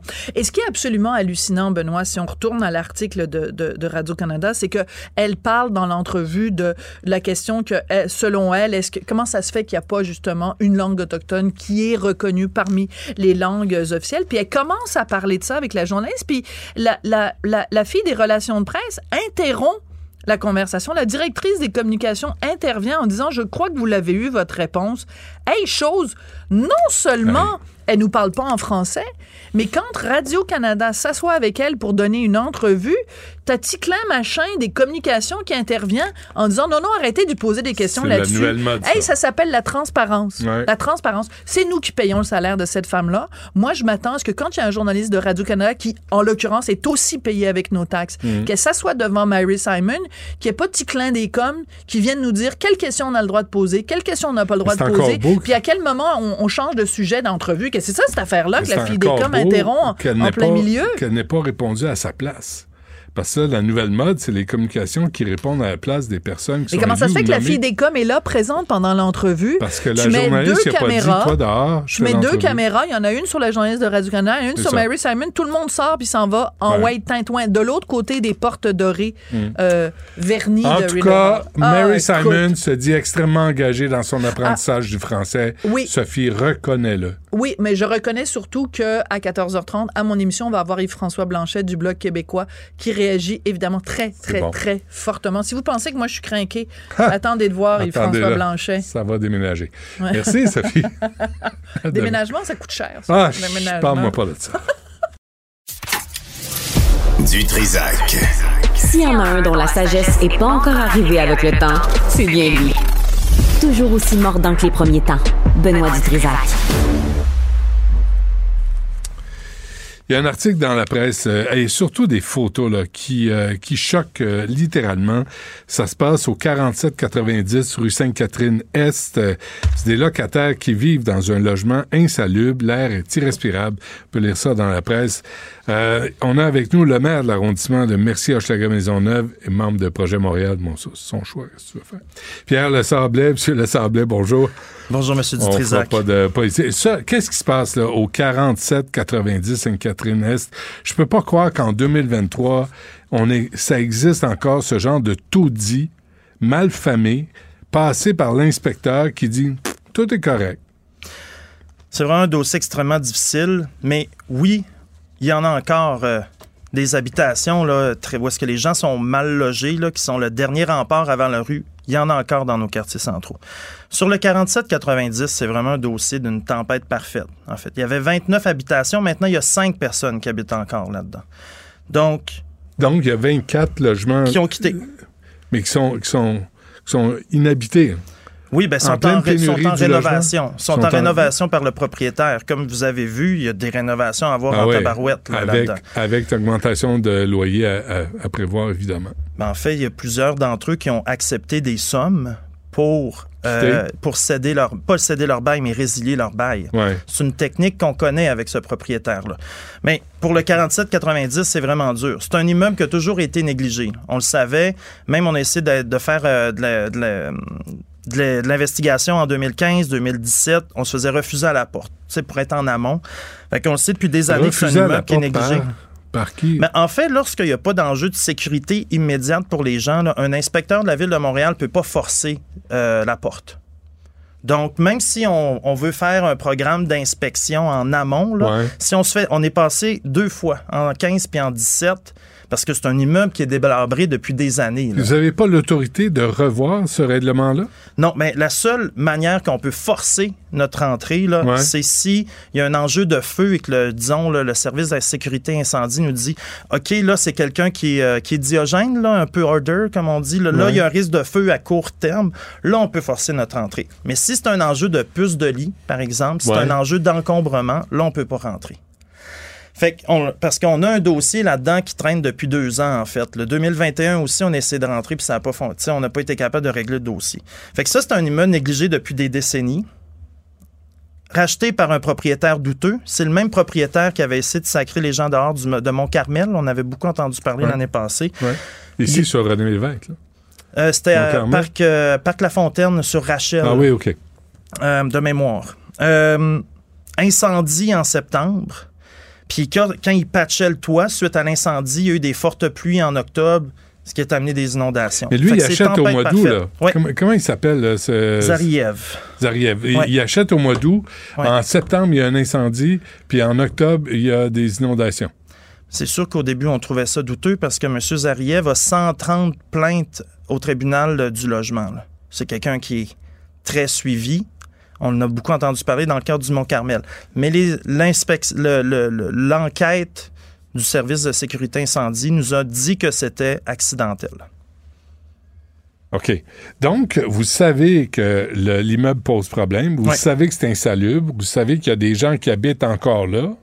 Et là, vous me dites, M. Lessablet, que vous n'avez pas l'autorité de rentrer dans l'immeuble. Non. Euh, on a, euh, on doit avoir la collaboration des gens s'il n'y a pas un enjeu de sécurité immédiate. Par exemple, un des cas qui est euh, ben, le, pire cas qu'on voit dans l'article aujourd'hui, c'est quelqu'un qui a accès depuis plus de deux semaines à un logement équivalent au même prix au bout du corridor. Mais la personne n'avait pas quitté son logement. On ne sait pas pourquoi. Elle ne veut pas se prononcer. La personne nous réfère à son avocat, puis son avocat nous dit qu'il n'y a pas ce mandat-là, mais il y a juste ce mandat de le représenter au TAL, mais pas de parler avec l'arrondissement. Fait que, le pire des cas aurait pu être réglé il y a des semaines, en fait, si la personne avait accepté de se déplacer. Parce qu'il y a deux ailes dans le bâtiment, puis c'est l'aile, excusez-moi, je ne vais pas dire de niaiserie, c'est l'aile est qui est la pire. Et là, on attend que la dernière personne quitte cette aile-là pour qu'il y ait des rénovations totales de ce côté-là. C'est des cas qui sont très, très difficiles. mais tu sais, les toilettes fonctionnent pas. Euh, l'eau rentre, euh, il y, a, la moisissure. Puis là, vous me dites, vous n'avez pas l'autorité de rentrer. Puis, de, puis vous ne pouvez pas... Le, propriétaire sentir sans conséquence. Il traîne les plaintes. Il n'y a pas de conséquences. Puis il continue d'acheter des immeubles. Dans ce cas spécifique-là, on l'a toujours eu à l'œil au cabinet parce qu'on à, mon bureau là, parce qu'on connaissait le monsieur il y avait collaboration jusqu'à dernièrement. Donc, quand, suite à l'incendie, on lui a demandé de patcher le toit, il l'a fait. Euh, suite à l'inondation, pendant qu'il refaisait le toit, il a demandé refais ton toit en entier, il l'a fait. Euh, il a offert un logement équivalent à quelqu'un d'autre, mais dernièrement, il a agi trop lentement sur un de nos avis, fait qu'on lui a donné un constat. Mais la réalité avec les constats, il faut le savoir, donner des constats là, sans gradation, là, ce que ça fait, c'est que ça bloque un processus parce que le propriétaire, tout ce qu'il peut faire, c'est de le contester. Ça va prendre 6 à 12 mois passer au tribunal parce que c'est rarement une priorité entre des criminels puis mhm. ben, quoi que ça peut être criminel à certains niveaux là, ne pas bien entretenir ces bâtiments. ça c'est un autre débat. Puis après ça ben on gagne même pas toutes nos causes parce que des fois disons huit mois plus tard, il a fait la job qu'on y avait demandé en deux semaines. Puis après ça le juge il, enlève l'amende. Fait Donc il fait le minimum. il s'en sort, puis il paye pas d'amende. Il y a combien de... Savez-vous, il y a combien de taudis, par exemple, chez vous, là? Merci à Chaga Maisonneuve. Il y en a de moins en moins parce que ça se gentrifie. Le quartier se gentrifie. Puis souvent, ce qui arrive, c'est que c'est quelqu'un qui l'achète, fait des rénovations majeures, jette la personne dehors ou fait une entente de gré à gré pour lui donner une coupe de mille. Souvent, la personne, elle connaît pas ses droits non plus. Fait que le propriétaire arrive en disant Moi, je connais la loi, je vais avoir faire des rénovations majeures chez vous, ta, ta, ta. Euh, je te donne trois mois de loyer. Il y en a qui acceptent pour 2000 pièces. OK, mais, mais vous, là, comme, euh, comme maire, là, est-ce que vous avez une liste d'immeubles que vous devez avoir à l'œil? en sachant qu'il y a des risques, c'est des taudis ou c'est un propriétaire euh, voyou qui, qui, possède ça? J'ai pas une liste à proprement parler, mais on fait quand même, on a 1500 dossiers d'inspection par année, puis on fait 600 avis par année. Fait que c'est quand même beaucoup. Nos inspecteurs y connaissent sur le terrain. Ce qu'on réalise avec le temps, puis c'est ce que le milieu communautaire nous a demandé pendant des années, là, c'est d'appliquer en gradation euh, notre réglementation, parce que si tu arrives dans un bâtiment, puis en disant, OK, voici, dans un, dans un taudis. Puis dis, hey, voici tout ce qui est dangereux, tu as une semaine pour faire tout ça ou un mois. Ce que, le propriétaire peut faire après ça, c'est prendre notre avis, aller au tribunal euh, du logement, puis dire, ben là, j'ai besoin de faire des rénovations majeures. Puis ce qu'il faut garder aussi dans, dans, dans, notre tête, dans tout ça, c'est que, tu sais, on aime ça, des belles maisons de chambre quand c'est géré par un organisme communautaire, puis tout ça. Mais le réseau de maisons de chambre privées, il y en a que ça fait dur en tabarouette mais c'est le dernier rempart avant la rue. Tu sais, dans le 47-90, là, c'est des appartements qui se payent entre 4 et 600 pièces par mois. Tu trouves rien en bas de 1000 à cette heure dans le secteur. Mm-hmm. Puis... Qu'est-ce que ça prend, là? Faut qu'on se quitte, là, mais qu'est-ce, qu'est-ce que ça prendrait, là, comme euh, plan de match, là, pour euh, surveiller les taudis, pour obliger les, propriétaires, pour vous donner des, pouvoirs d'intervention, pas juste cogner à la porte puis aller manger un beigne, là, parce que ça répond pas? Moi, j'ai pas envie de me déresponsabiliser, là je veux qu'on revoie comme l'application du règlement. Le règlement, c'est le même à grandeur de la ville, mais c'est les arrondissements qui appliquent la réglementation. Fait qu'on va regarder avec les autres arrondissements comment ils font des choses améliorées. Euh, dans le projet de loi 31, là, encadrer les, rénovictions ou... Mais en fait, là, un bon exemple, c'est que quand on donne des contrats publics, là, puis qu'on a quelqu'un sur la liste noire, là, ben on y donne pas le contrat. Mais pourquoi est-ce qu'on accepte encore des transactions de propriétaires douteux? Sur le marché d'acquisition. De, ça serait quelque chose qu'on pourrait faire. Mieux là, encadrer. Il existe une liste noire? Ben non, il n'en existe pas, mais comme, comme avant 2010, il n'y avait pas de liste noire de, de, de nos monsieur trottoirs. Ouais, ouais. Fait que c'est pourquoi est-ce qu'on considère le logement comme un bien 100% privé puis qu'on ne l'encadrerait pas davantage? Dans le projet de loi 31, ce serait possible. Mieux encadrer les rénovations, mieux encadrer qui... Tu sais, quand tu as 130 dossiers au TAL, pourquoi qu'on met pas une pause, là, sa transaction, là, hmm. pour s'assurer que la personne est fiable? Puis en même temps, ces gens-là font des investissements, achètent des immeubles, ils veulent rentabiliser l'investissement. Euh, ça, là, c'est pas un organisme euh, euh, communautaire là, qui achète l'immeuble en question. Non. Donc, t'es es, fourré. Oui. Parce que lui, il est là pour faire de l'argent. Oui. Il va sortir les, les, locataires qui sont pas, qui payent pas, qui sont cassés, qui, sont, qui sont pas assez riches pour se payer des logements à 1000 puis à, 2, à 1200 pièces par mois. Donc, ces, ces locataires-là se retrouvent puis souvent, quand t'es paumé financièrement, tu connais pas tes droits non plus. Puis t'es trop occupé à survivre dans ta vie, de savoir comment le faire. Tu sais, juste de savoir, les gens, il faudrait qu'ils sachent. Tu peux avoir jusqu'à un an de loyer facilement, là, quand tu négocies ta, ton bail ah pour une résilience de bail. Tu acceptes 2000 pièces là. Tu t'en fais, tu te fais avoir. Ouais. Euh, pas simple, mais en tout cas, ça n'a pas l'air d'être clair. Qu'est-ce que vous allez faire là, dans ce cas-là? Il va-tu rénover le propriétaire ou pas? Ben là, dès que la dernière personne de l'aile va accepter de déménager dans l'appartement qui est offert, va falloir, là, il va y avoir une rénovation majeure. Mais là, il n'y aura plus, il y aura plus personne dans ce tel-là. Fait c'est plus des logements à 4 à 600 pièces. c'est ça qui... Les locataires ont tout perdu. Oui. Puis, vous n'avez pas le pouvoir d'imposer euh, des inspections, même quand vous soupçonnez qu'il euh, y a des dangers à l'intérieur. S'il y a un danger à la vie, là, mais la réalité, M. Dutrisac, c'est qu'on a des cas, là, pour le danger à la vie, il faut que le service, par exemple, il faut que le pompier nous dise Hey, ça, ça peut brûler demain matin. Pas comme Hey, il y a un enjeu de puce de lit ou de coquerelle, parce que je ne sais pas amené de photos, là, mais c'est assez terrible. Harold Lévy m'en avait montré, qui est décédé il y a deux ans. Euh, mais il faut qu'on fasse mieux. Il faut qu'on fasse mieux. Moi, je veux qu'on fasse mieux en arrondissement puis à ville. C'est sûr que Québec, là, ça amène le spotlight sur le fait qu'il y a du monde qui vit dans des situations extrêmement difficiles. Hmm. Ça, c'est important. On se laisse là-dessus. Pierre Le Sablet, euh, de, qui est le maire de l'arrondissement de Mercier, Hochelaga Maisonneuve, membre de Projet Montréal. Euh, merci. merci à vous. Rejoignez Benoît Dutrisac en temps réel par courriel. Dutrisac à commercialcube.radio. Sex audio avec Anaïs Gertin-Lacroix. Anaïs, bonjour. Allô, Benoît. Ah oui, le Père Noël a offert un nouveau cadeau à, à Mère Noël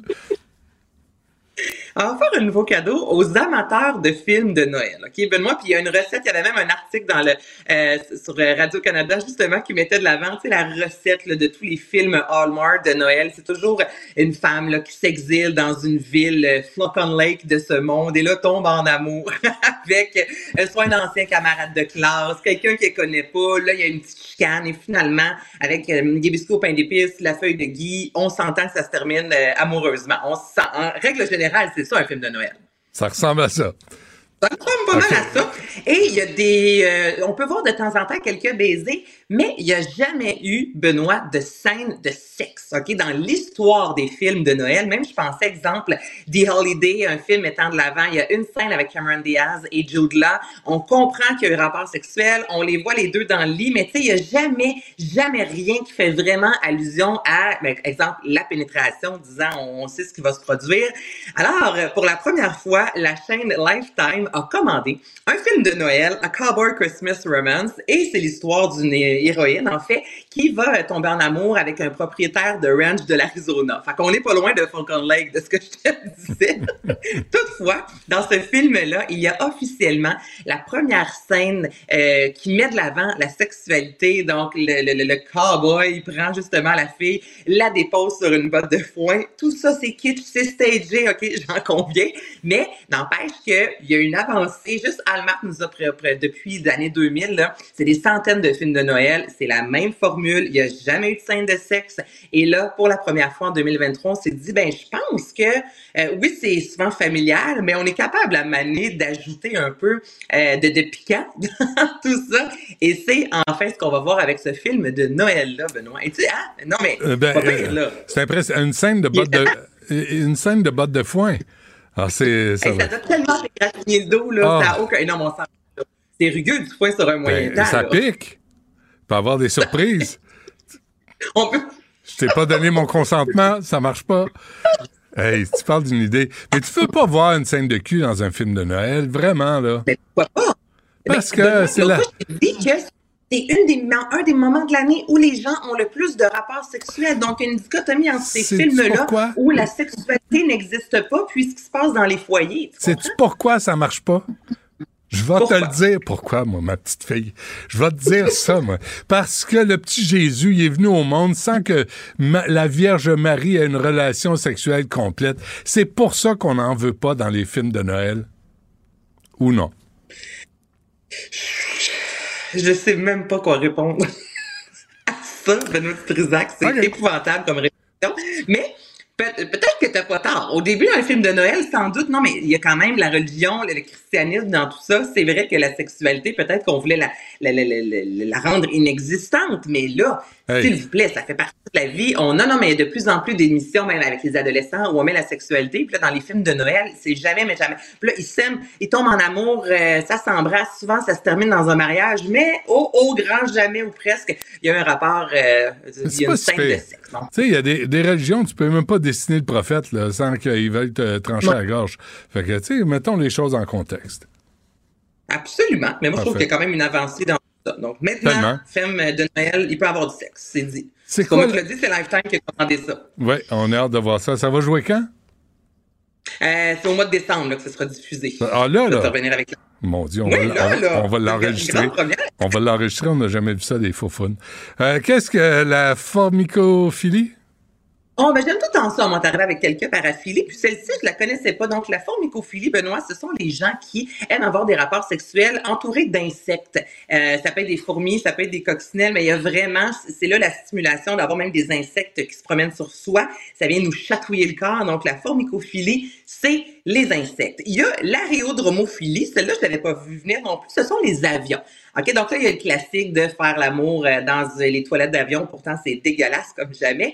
Mais là, on pousse ça encore plus loin. Là. Ce sont vraiment les gens qui aiment le son de l'avion qui décolle, le moteur. Donc, tu sais, vraiment autant que certains tripent sur les voitures. Ils peuvent être excités par des voitures. Là, on met l'avion de l'avant. Et sinon, ben la dendrophilie, ça, je pense qu'on s'en était déjà parlé. Euh, ben, les arbres, ça aussi, c'est... Euh, ou un sapin de Noël, là, ça vous... Tout dépend. Écoute, on est dans la période des fêtes. Moi, je te fais des liens. Je te fais des ah, c'est bon. La noëlophilie, ça, ça, se fait-tu, la noëlophilie, euh, baiser au pied de, du sapin de Noël? Ben, ça doit se faire. Peut-être dans, un film prochain, là. Regarde ça, euh, une série de Hallmark, euh, la noëlophilie. Faire l'amour au pied du sapin de Noël. Euh, merci Mais pour. Euh, la... hein? Attends, attends. Nataophilie, ça, c'est avoir la crainte de Noël. Donc, ça se peut. Oh mon Dieu, la vie est compliquée pour certaines personnes. De, de Noël? Ouais. Correct. Ouais. Euh, merci Anaïs. On refait ça demain. plaisir, merci. Il en reste quatre. ça va bien. Merci. Euh, Yasmine Abdel Fadel suit à l'instant. Cube Radio.